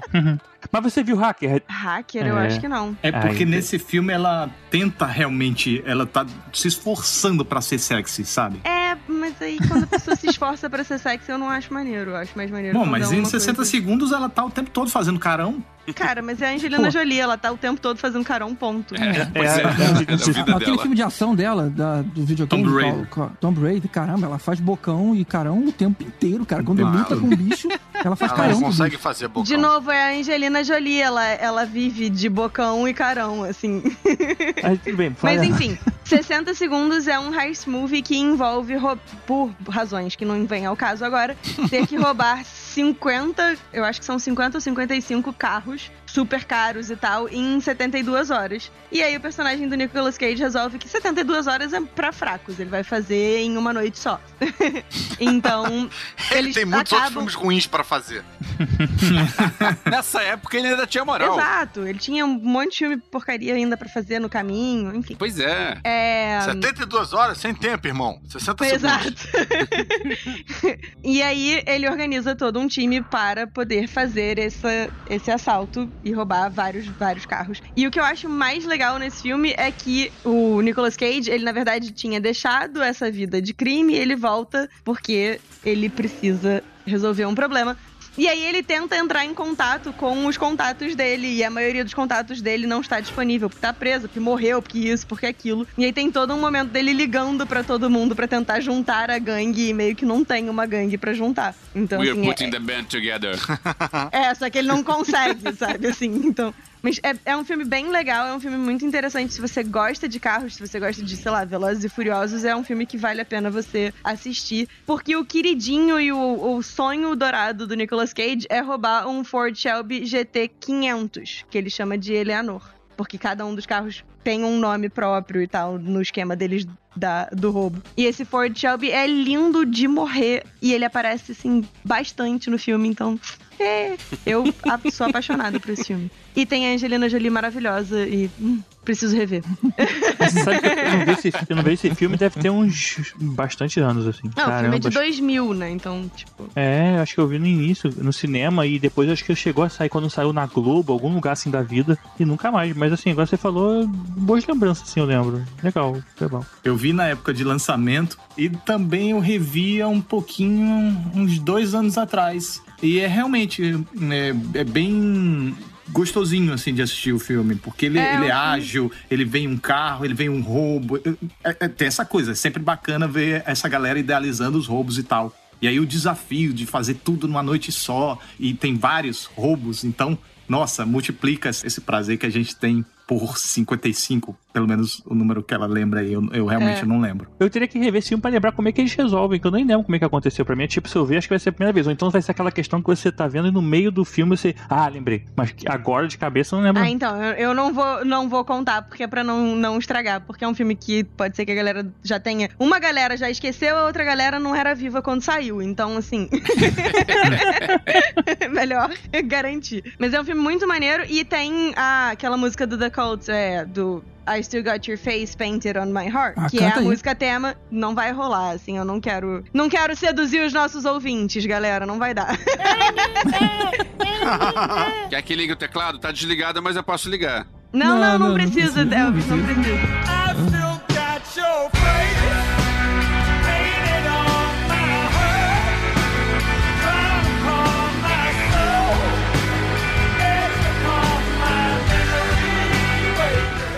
mas é uma música super sensuelen, assim, e, enfim, tá, tá nesse filme, então é, é maneiro, bacana.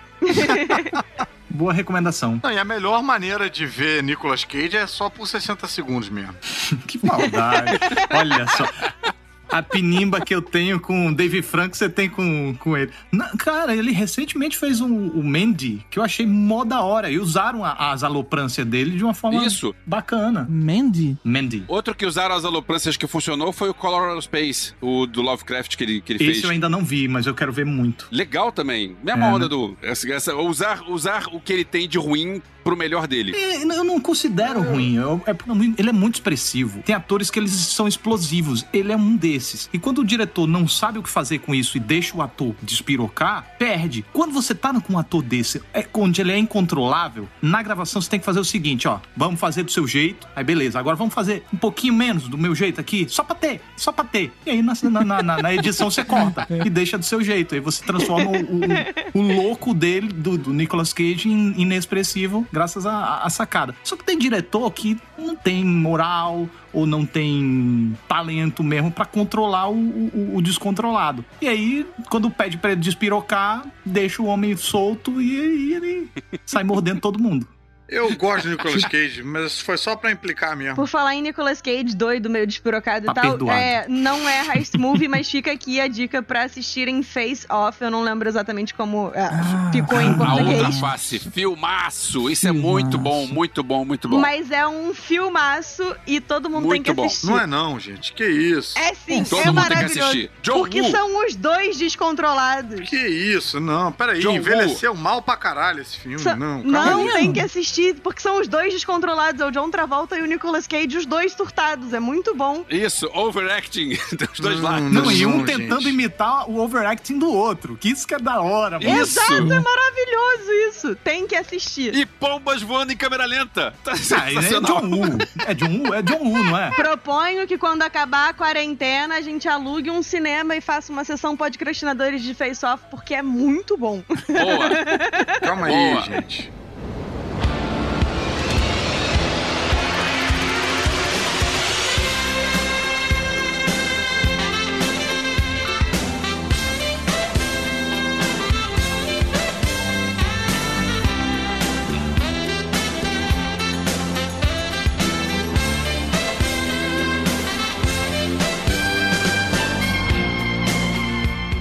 Resolveu trazer um filme velho, aí eu trouxe um filme mais velho ainda, que é um peixe chamado Wanda. Eu adoro É Wanda, não? Bom, se você viu o filme, você sabe que tem mais sentido falar Wanda, porque ele fala. Tem, tem, Depende se você tem intimidade com ela. tem uma, tem uma cena que tem um trocadilho que o John Cleese fica falando I wonder. E aí ele troca I wonder por I wonder. E a Nádia falaria isso melhor do que eu, mas é, é, ele fica troca, usando trocadilho que se você usar Wanda não, não serve. Então é um peixe chamado É. Wanda. Mas então, é um filme onde tem um assalto logo de cara, é um assalto de diamantes. E aí, do pessoal, os quatro assaltantes, um tenta passar a perna no outro e sempre um tentando passar a perna nos outros e acaba que o chefe é preso e aí fica na, naquele negócio de vai soltar e ele, só que antes ele escondeu os diamantes e você passa o filme inteiro naquela de quem vai trair quem, quem vai ficar com os diamantes. E o grande barato desse filme é o elenco. Os quatro atores principais são o John Cleese e o Michael Palin, os dois ex-Monty Python, a Jamie Lee Curtis e o Kevin Klein. Kevin Klein tá sumido, nem sei o que ele tá fazendo.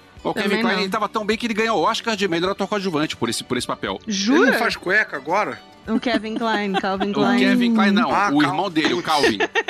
Que nada tem a ver com o Michael J. Fox. Isso. Os quatro são muito bons, inclusive o- a minha entrada, é, a Jamie Lee Curtis, ela tem um lance que ela tem um caso com o Kevin Klein, só que ela diz que é o irmão, porque na verdade ela tem um caso também com o chefe, e aí é, ela fica excitada quando o Kevin Klein fala italiano com ela. John Cleese é o advogado que vai salvar o chefão. E aí, quando o John Cleese, que começa a ter um caso com ela também, Jamie Lee Curtis é, é que nem é, Chuchu na Serra, dá pra todo mundo, aí, nesse filme, né, o personagem dela, não a Jamie Lee Curtis, o personagem da Jamie Lee Curtis, Mas chuchu na serra não dá pra todo mundo. Chuchu na, na serra dá o ano inteiro. é verdade, é, É, verdade. é. Desculpa, obrigado, Não Caruso. sabe nem fazer. Tá, não importa. Trocadilho. Jamie Lee Curtis quer se divertir. A Jamie Lee Curtis, é, ela fica excitada, ela pergunta se o John Cleese fala italiano, ele fala, ah, mas eu também falo é, russo. E aí quando ele começa a falar russo, ela faz umas caras de que tá excitada aqui. Muito bom. Algumas das piadas venceram, algumas das piadas estão meio bobas, mas o filme ainda é bem engraçado. Tem algumas coisas muito boas, porque o, o Michael Palin ele faz um cara gago, e aí tem uma hora que o Kevin Klein vai torturar o cara e ele fica falando Kenis, caminho, e cara, tem, tem umas coisas muito engraçadas no filme. Vocês viram esse filme? Sim. Cara, acho que eu vi na época que passou. Eu vi quando eu era criança. E eu, eu acho que eu fui ver meio esperando ver, tipo, sei lá, meio Monty Python, assim, e, não, e aí não, não gostei, porque é um filme normal, não fui, eu fui com a expectativa errada, sabe? É, não, não é Monty Python. Tem dois caras do Monty Python, mas o humor não é Monty Python. Eu tava olhando aqui na, na Wikipedia do filme, porque eu queria ver se era só. Eu não lembrava se era só que era só italiano, eu achava que era tipo qualquer idioma estrangeiro. Mas enfim, aí eu tava olhando a Wikipédia e tem um- uma notinha aqui de que durante a, a trans- tipo, a primeira vez que o filme passou nos cinemas, não sei o quê, teve um, um homem na Dinamarca que morreu, literalmente morreu de rir. Eu li isso. O cara morreu de Caramba. rir na cena, nessa cena que o Michael Palin tá sendo torturado. Porque É tinha uma piada que interna que é, na não família que dele. É, tinha uma piada interna na família dele que tinha um negócio de colocar é, al- alguma, alguma comida, não me lembro qual era. Isso eu, eu li também essa história. No, no nariz. E o Kevin Klein tá torturando o Michael Palin, enfiando batata frita no nariz dele. Isso. E aí diz que o cara riu tanto que ele teve uma parada cardíaca e morreu. Morreu de rir durante o filme. Caraca, bicho. Sinceramente, deve ser a melhor forma de morrer, assim, né? Tipo, É verdade. O elenco é muito bom, os quatro estão muito bem, só que os quatro resolveram rep- tentar repetir isso com outro filme em 97 chamado Ferocidade Máxima. ah, e... não é bom. Mas Cara, não é Esse bom. não é bom. É fraco. Pelo nome Não. do filme, você já- É. É, o nome você sabe que fracassou não. já. Mas o nome original não é esse, tá, gente? Esse é o nome Claro. em português que Sério, deram. Elvis. Não, Poxa. claro, mas é porque você vê que é uma tentativa do tradutor de salvar o filme, ou seja, eles estavam desesperados. Até porque se o nome Ferocidade Máxima não ia colar muito na gringa, né? Maximum Ferocity. Mas o, o Peixe Chamado Wanda continua divertido. E pra quem for ver agora, uma curiosidade, não sei se já era cameo ou se foi coincidência, no finzinho do filme, quando eles estão tentando pegar uma passagem pra fugir pelo avião, eh, fugir de avião, pelo Heathrow, aí o, o Kevin Klein rouba uma passagem do cara que é o Stephen Fry. Não sei se o Stephen Fry já era famoso na época ou não, mas eh, ele aparece, fala uma frase e vai embora. Ah, ele de- devia ser amigo do povo do Monty Python, porque ele é, ele é coroinha. Era, já. era. Ele era dupla do o Hugh Laurie e Stephen Fry, eles eram dupla, né? Pois e é. esse filme você falou que é de quando? 88. 88, então. Acho que é bem a, bem a época que eles estavam meio fazendo sucesso aí. Quase certeza. TV inglesa, né? Ah, então tá, então tá.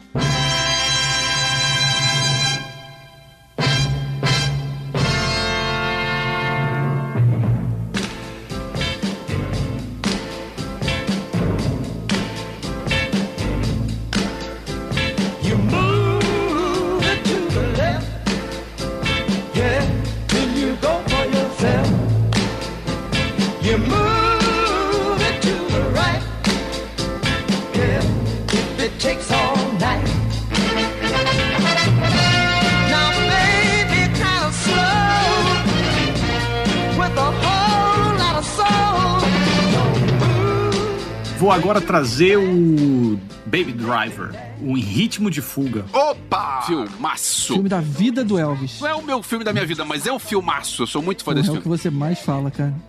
Não, e é o da Nádia também, só porque tem driver.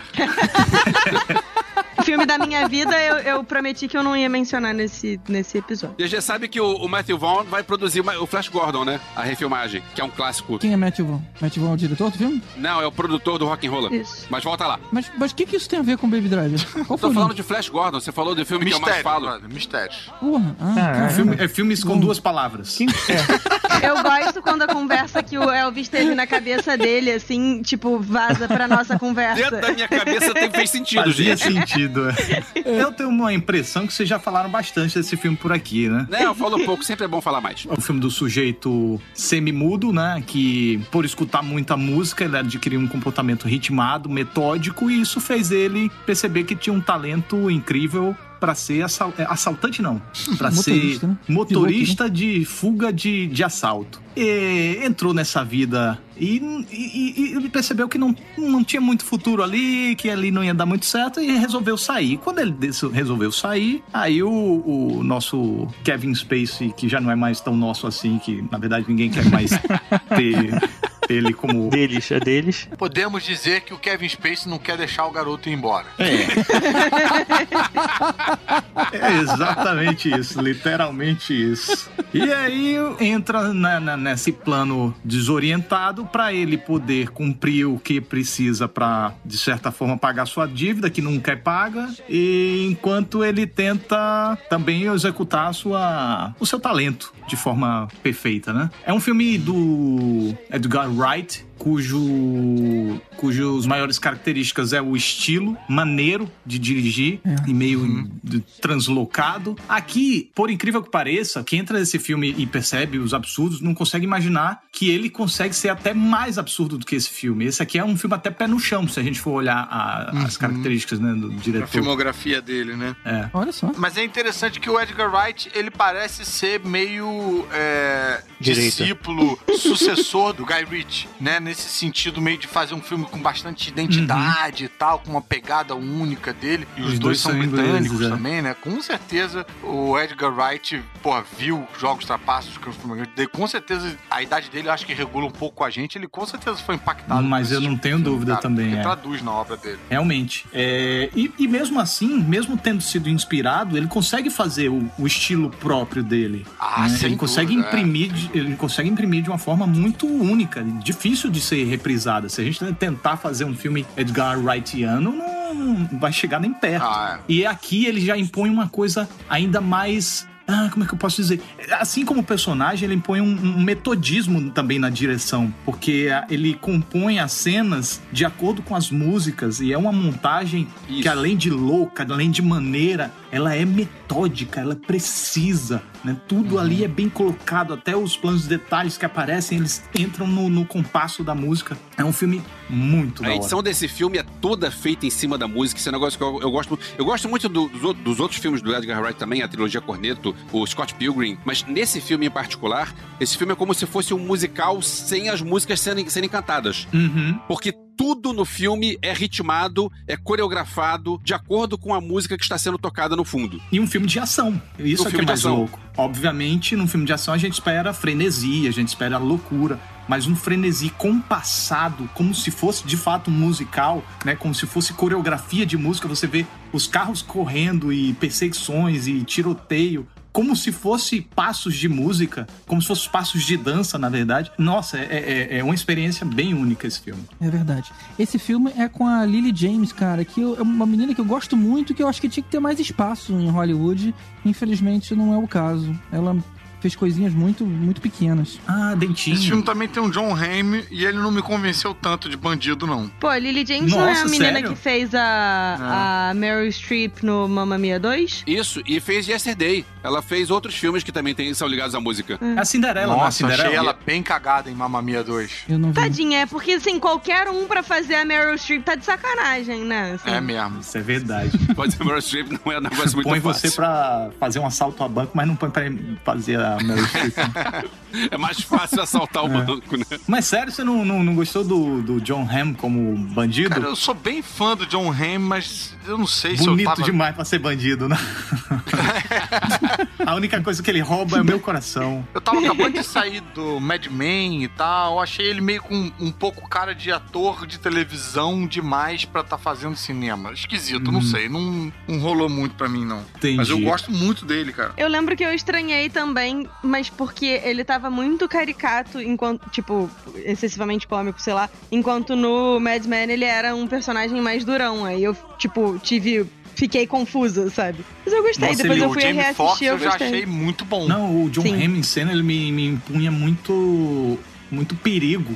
Uma sensação Sim. de perigo muito grande. Então, isso me, me, me, me fez acreditar no que ele tava entregando. É. O principal fez alguma outra coisa significativa, o moleque? Ele fez A Culpa é das Estrelas. A Culpa é das Estrelas? É isso? O, o- com a menina do Divergente, que ela tá doente e aí É, acaba a culpa, que... a culpa é das estrelas e Divergente fez Não, Divergente. ele- ele fez Divergente? Detergente, fez Divergente. Nem lembrava mais. E, e fez também um, um- uns assédios aí que ele anda sendo cancelado. É. ultimamente. É, era o que eu ia dizer. que Aparentemente... Mentira, que babado. É, meu filho, entra no carro e corre. É, é verdade, olha só. Nesse filme tem um plano sequência que eu acho uma das melhores coisas feitas no cinema recentemente, que é- é uma cena que ele vai sair pra comprar café. Acho que eu já comentei sobre isso aqui no, no Podcastinadores. Ele sai pra comprar café e tudo na cena é um plano sequência só. É tudo em volta no cenário, no, na, em tudo tem a ver com o que tá acontecendo na música na hora. É, eu o- vou catar, início vou filme, catar né? o, o, o link do, do YouTube dessa cena que, que vale. Tem a ver com a letra da música ou com o compasso da música? Com a letra da música. Na verdade, não precisa catar. Você pode, no nosso episódio que a gente. é, foi o Podcast Awards do ano que esse filme lançou. A gente falou dele na categoria de plano sequência de melhor filme. Não lembro exatamente qual que ele ganhou, mas ele ganhou uma e a gente botou esse link lá, se não me engano. Olha aí. Então, eu vou catar lá.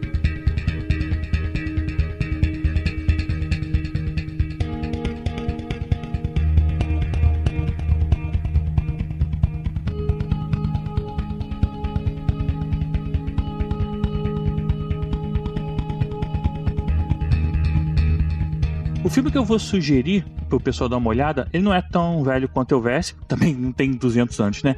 Mas é também. Nem dizer, tinha cinema nessa época. Que bom não ser o mais velho do grupo. É, não é tão velho quanto o filme do Elvis, falar. E não, também não é tão novo quanto o da Nádia, que ela falou, Luciano Segundos. Mas é um filme de 98 e é a primeira vez que você vê De Niro e Al Pacino juntos no filme, né? Porra, dois nomes de peso. Junto aí no pôster já- a gente já tem Val Kilmer, que é o filme Fogo contra Fogo. O bandido, o Robert De Niro, ele resolve que vai fazer uns assaltos aí pra vida dele, de assaltar banco, quer assaltar é, casa de sei lá o que, e carros é, carros blindados para poder fazer sua vida dele. Só que ele começa a ser investigado pela divisão de homicídio de roubo, que é liderada pelo tenente Vincent Hanna, do Al Pacino. E você começa a ver que eles têm até similaridades na vida, né? A vida deles não é perfeita nenhum nem de outro, tem problemas em casa. O filme começa a focar muito nessa dualidade entre os dois personagens e até na similaridade entre eles. Isso, é- isso acaba sendo bem legal. Não é lógico o melhor filme na vida dos dois, mas, cara, eles dão um up no filme sensacional. É, ver os dois juntos, né, cara? É, É. já vale só por conta disso. E é legal que, assim, chega uma hora que o Robert Niro fala: não, vamos fazer aquele grande roubo pra se aposentar. Que aí é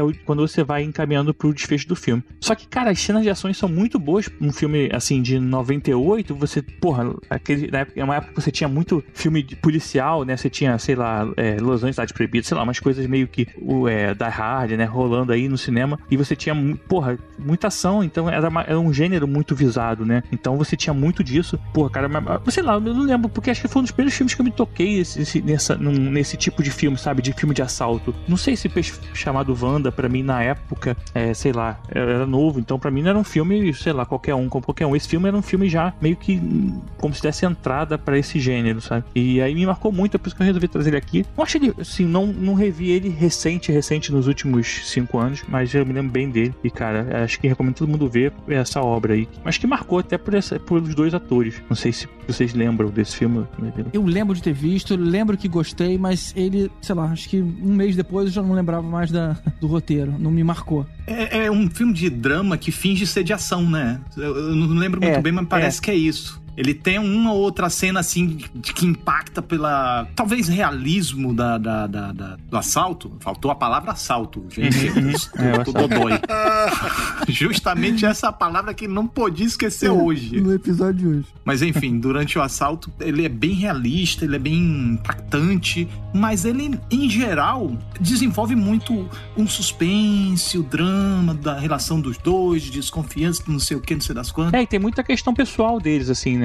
Como eu falei, eles não, não, tem- não são perfeitos. Tem a questão é, da vida com as mulheres, né? Tem a, do trabalho de cada um. O trabalho, né? Um, o trabalho de um é roubar, mas tudo bem. Eu lembro quando esse filme foi lançado em 95, teve esse negócio de que é a primeira vez que o Al Pacino e o Robert De Niro vão trabalhar juntos e tal. Eles já tinham trabalhado no mesmo filme, só que era o Poderoso Chefão, onde o Robert De Niro fazia um flashback, fazia outra linha temporal, ou seja, eles não, Não não estavam juntos. E aí foi a primeira vez e tal. E aí eu lembro que rolou uma piada muito grande, porque a cena que os dois estão juntos é uma cena que eles estão no restaurante plano contra plano, ou seja, eles não precisavam estar juntos. Podia ser um dublê que, e tanto faz. Faltou aquela cena aberta, plano americano é. pra ver os dois, né? Não faltou porque Martin Scorsese cumpriu isso e entregou na nossa cara. Se bem que o Martin Scorsese fez isso com CGI, né? Porque o Al Pacino também não tá, não tá Não, mas ele original tava ali. lá. Não, ele tava E ali. também em Hollywood, né? Todo plano é americano. Esse filme, esse filme é dirigido pelo Michael Mann, né? Michael Mann, exatamente. Michael Mann. Que ele fez algumas paradas assim, ele fez Miami Vice, A Guerra das Drogas. O Fez, último dos Moicanos. O último americano fez. Qual foi Colateral. também? Tem coisa Colateral, boa. né? Eu tava pensando num nome de um filme de ação também dele, caramba. surgiu. Inimigos públicos. Isso, inimigos públicos. Então, ele sabe fazer uma cena de ação legal, cara. As cenas de ações são bem boas. O Otávio deu uma bronca na gente porque a gente não faz o, o dever de casa. E eu preciso confessar, quando o Tibério falou qual era o filme que ele ia, quando a gente tava combinando e tal, quem ia falar sobre qual, você falou o filme e por algum motivo meu cérebro fez, ah, eu sei qual é. Só que eu pensei no filme errado. Que é, eu pensei Ah, no As Duas Faces de- da Lei, que é um de 2008. Que não tem nada a ver com Heist Movie. E eu fiquei quieto esse tempo todo pensando assim, de onde o Tibério tirou que esse filme é um Heist Movie, gente? Esse filme não tem nada a ver com Heist Movie. E eu pensando, vou deixar ele falar, Ou né? seja, em vez de você alertar, você deixou ele se ferrar na hora, né? Caramba, Não, porque eu falei, cara, ele vai Nádia. tirar uma teoria qualquer de. tipo, o Caruso ia falar de community, e eu nem sabia como é que ele ia falar de community dentro do parada do Heist Movie. Eu falei, eu não vou me meter, né? Mas aí eu fiquei, gente, de onde que ele tirou esse negócio? Aí depois é que eu fui ver que meu cérebro me, me traiu aqui. Pra vocês verem que rainha da Trollou. porra toda nada, né? O meu cérebro me traiu. Pior que tem um filme que ele faz mais sentido, porque esse nome desse filme em inglês é Hit, de calor. E, e aqui no Brasil só com fogo contra fogo. E lá fora, em 2012, saiu um filme com um Bruce Willis, que é chamado Fire with Fire. Que aí saiu como fogo contra fogo, só que é bem ruim, cara. Aqui chamaram de quente. Calor. É, aqui chama de quente, só que que de raiva, né?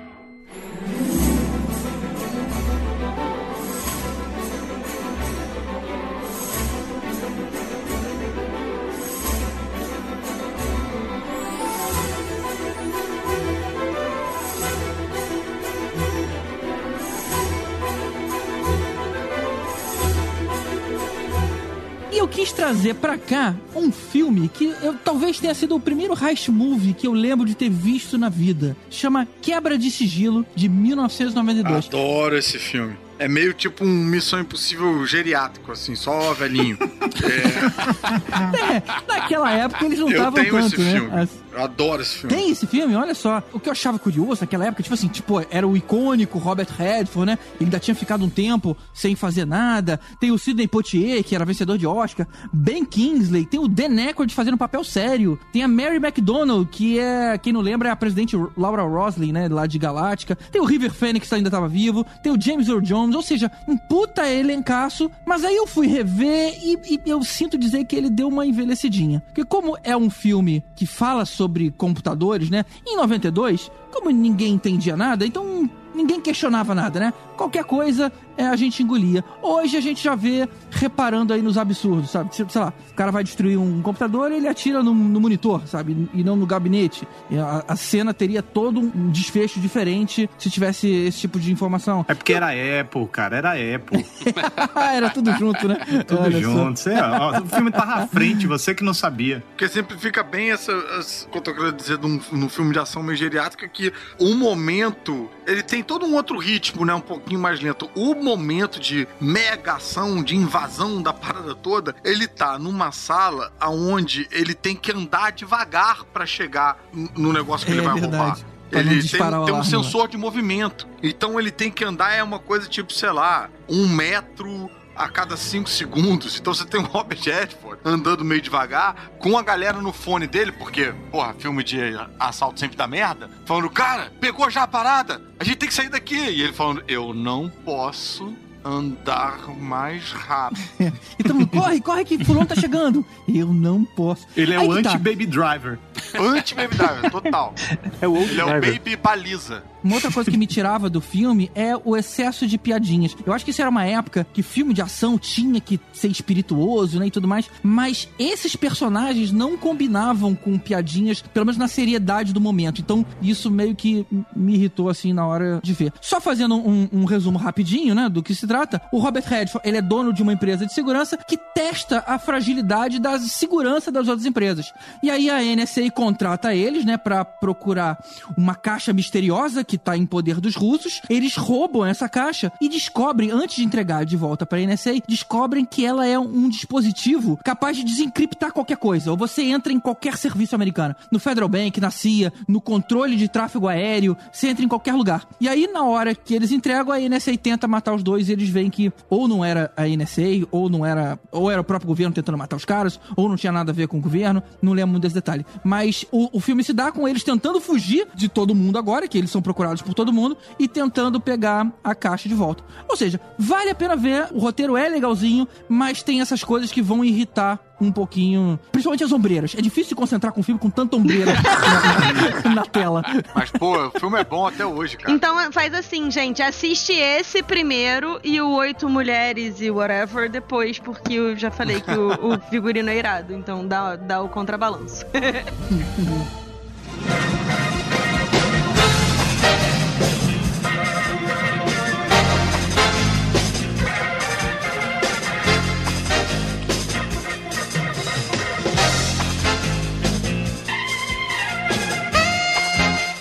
terminar, vamos só citar aí o que mais existe por aí. Eu lembrei agora há pouco, né, enquanto a gente tava falando, sabe-se lá por quê, daquele filme do Bill Murray, Não Tem o Troco. Vocês lembram disso, cara? Que eles tentam assaltar um banco no início, ele, a Gina Davis e, e um, e um outro cara que agora eu esqueci o nome, e eles Nossa, passam Bill o Murray, filme Gina inteiro... Davis, já vale pra ver o filme, já. Já, já. O filme, o filme é engraçadinho, Caraca, cara. eu nunca ouvi falar desse filme, mano. Também não. É de 1990 e pouquinhos, ou 80 e muitos. O assalto é engraçado, mas o filme se dá com eles tentando fugir com a grana do roubo. É, e aí, como eles, eles não, tipo, não não tinha carro, não tinha Waze, né, nessas paradas, então eles vão só se ferrando, tentando pegar o ônibus, aí dá errado com o ônibus, tentam pegar um táxi, dá errado, aí eles criam um problema com a máfia. É um cenário bem filme de Bill Murray, divertidinho mesmo, vale a pena ver. Não tem o troco. Eu fiquei surpreso que ninguém trouxe um dia de cão. Que se a gente deixar um pouco de lado as mirabolagens, né, as coisas e tal, é um, é um assalto do improviso, se eu não me engano. E ele puxa muito pro, pro realismo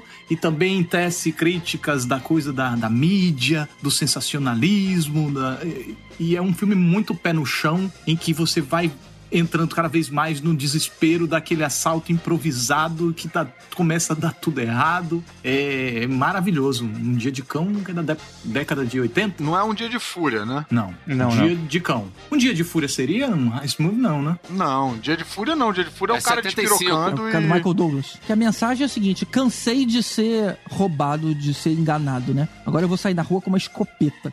Essa é a lógica do cara. Um dia de cão é 75. É Alpatino. Alpatino É, 75. Alpatino, isso. Acostumado com esses filmes de hoje da, da tendência, que é tudo muito alucinante, tudo muito bem pensado, os cabras inteligentes pra burro, com uns planos mirabolantes que você, olha só, meu Deus, eu fiquei surpreso com esses planos. E aí você entra nesse filme esperando essas mirabolagens e você começa a ver que é, não era bem assim e, e chega. Não, não é melhor parar por aqui pra não entregar demais, mas é um filme que me surpreendeu e me impactou muito pelo pé no chão que ele tem.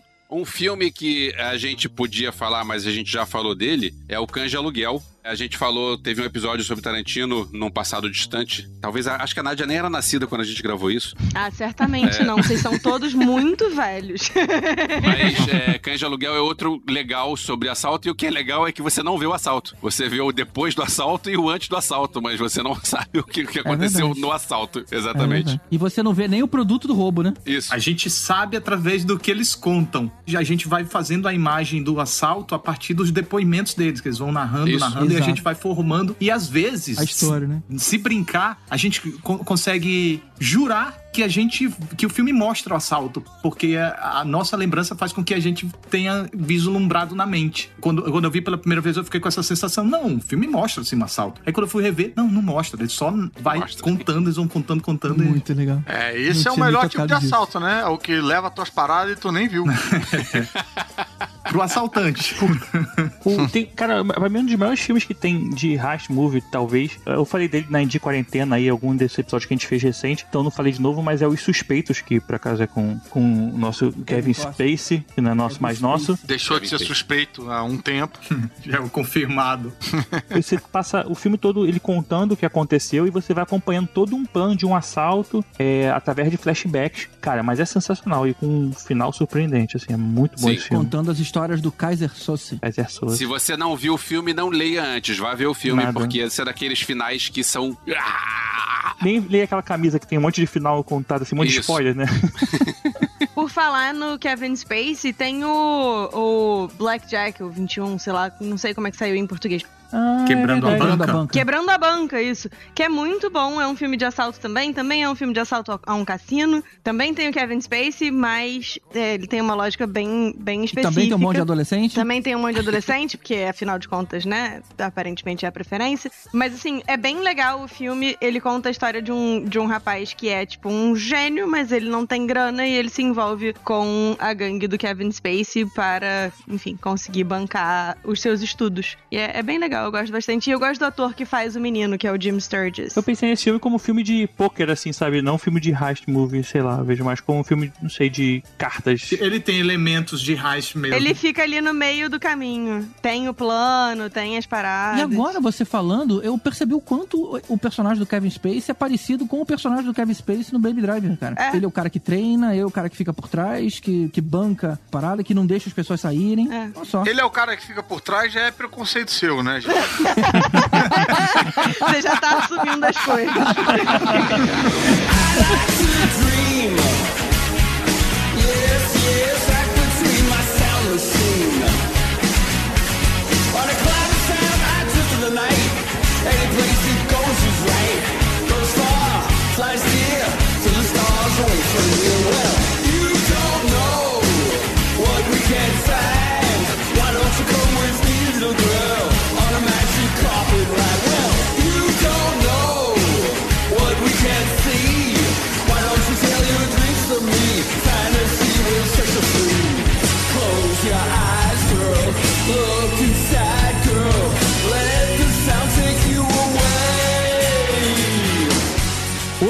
trazer 12 sugestões pra você e eu duvido que você já tenha visto todas. Vamos a eles então, depois dos avisos, já voltamos. Você tá subestimando a galera. Sempre tem aquele CDF que assiste tudo e. Ah, já vi esses todos. tá bom então, vem aqui apresentar no lugar. Sempre tem, né?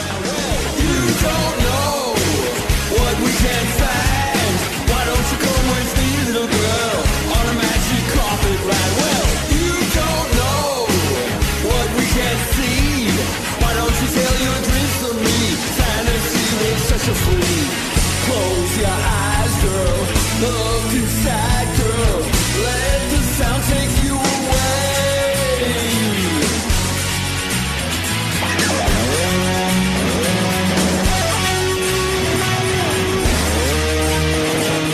Mas o que liga a todos eles é essa corrida pra conseguir enganar a polícia e levar o grande prêmio pra casa. Parabéns. Estilo todo Nenhuma contextualização. É bom, posso seguir pegar o primeiro logo. Tá. É porque, é porque não, É. o tempo deixa você. Eu achei um que vi ponto uma pergunta aí também. É, que acabou com o É, ponto né? final é aí, verdade, tipo. é verdade. Gente, é a primeira vez que eu tô gravando depois do meu hiato. Eu, Ah. eu geralmente faço isso, né? O que, que eu pergunto pra vocês? E aí? E aí, foi- como, é que você- como é que foi o último assalto que vocês planejaram? Não, nem me dá uma pergunta boa, vai. Cara, quando você falou filme de assalto, eu achei que a gente ia falar de filme de boxe.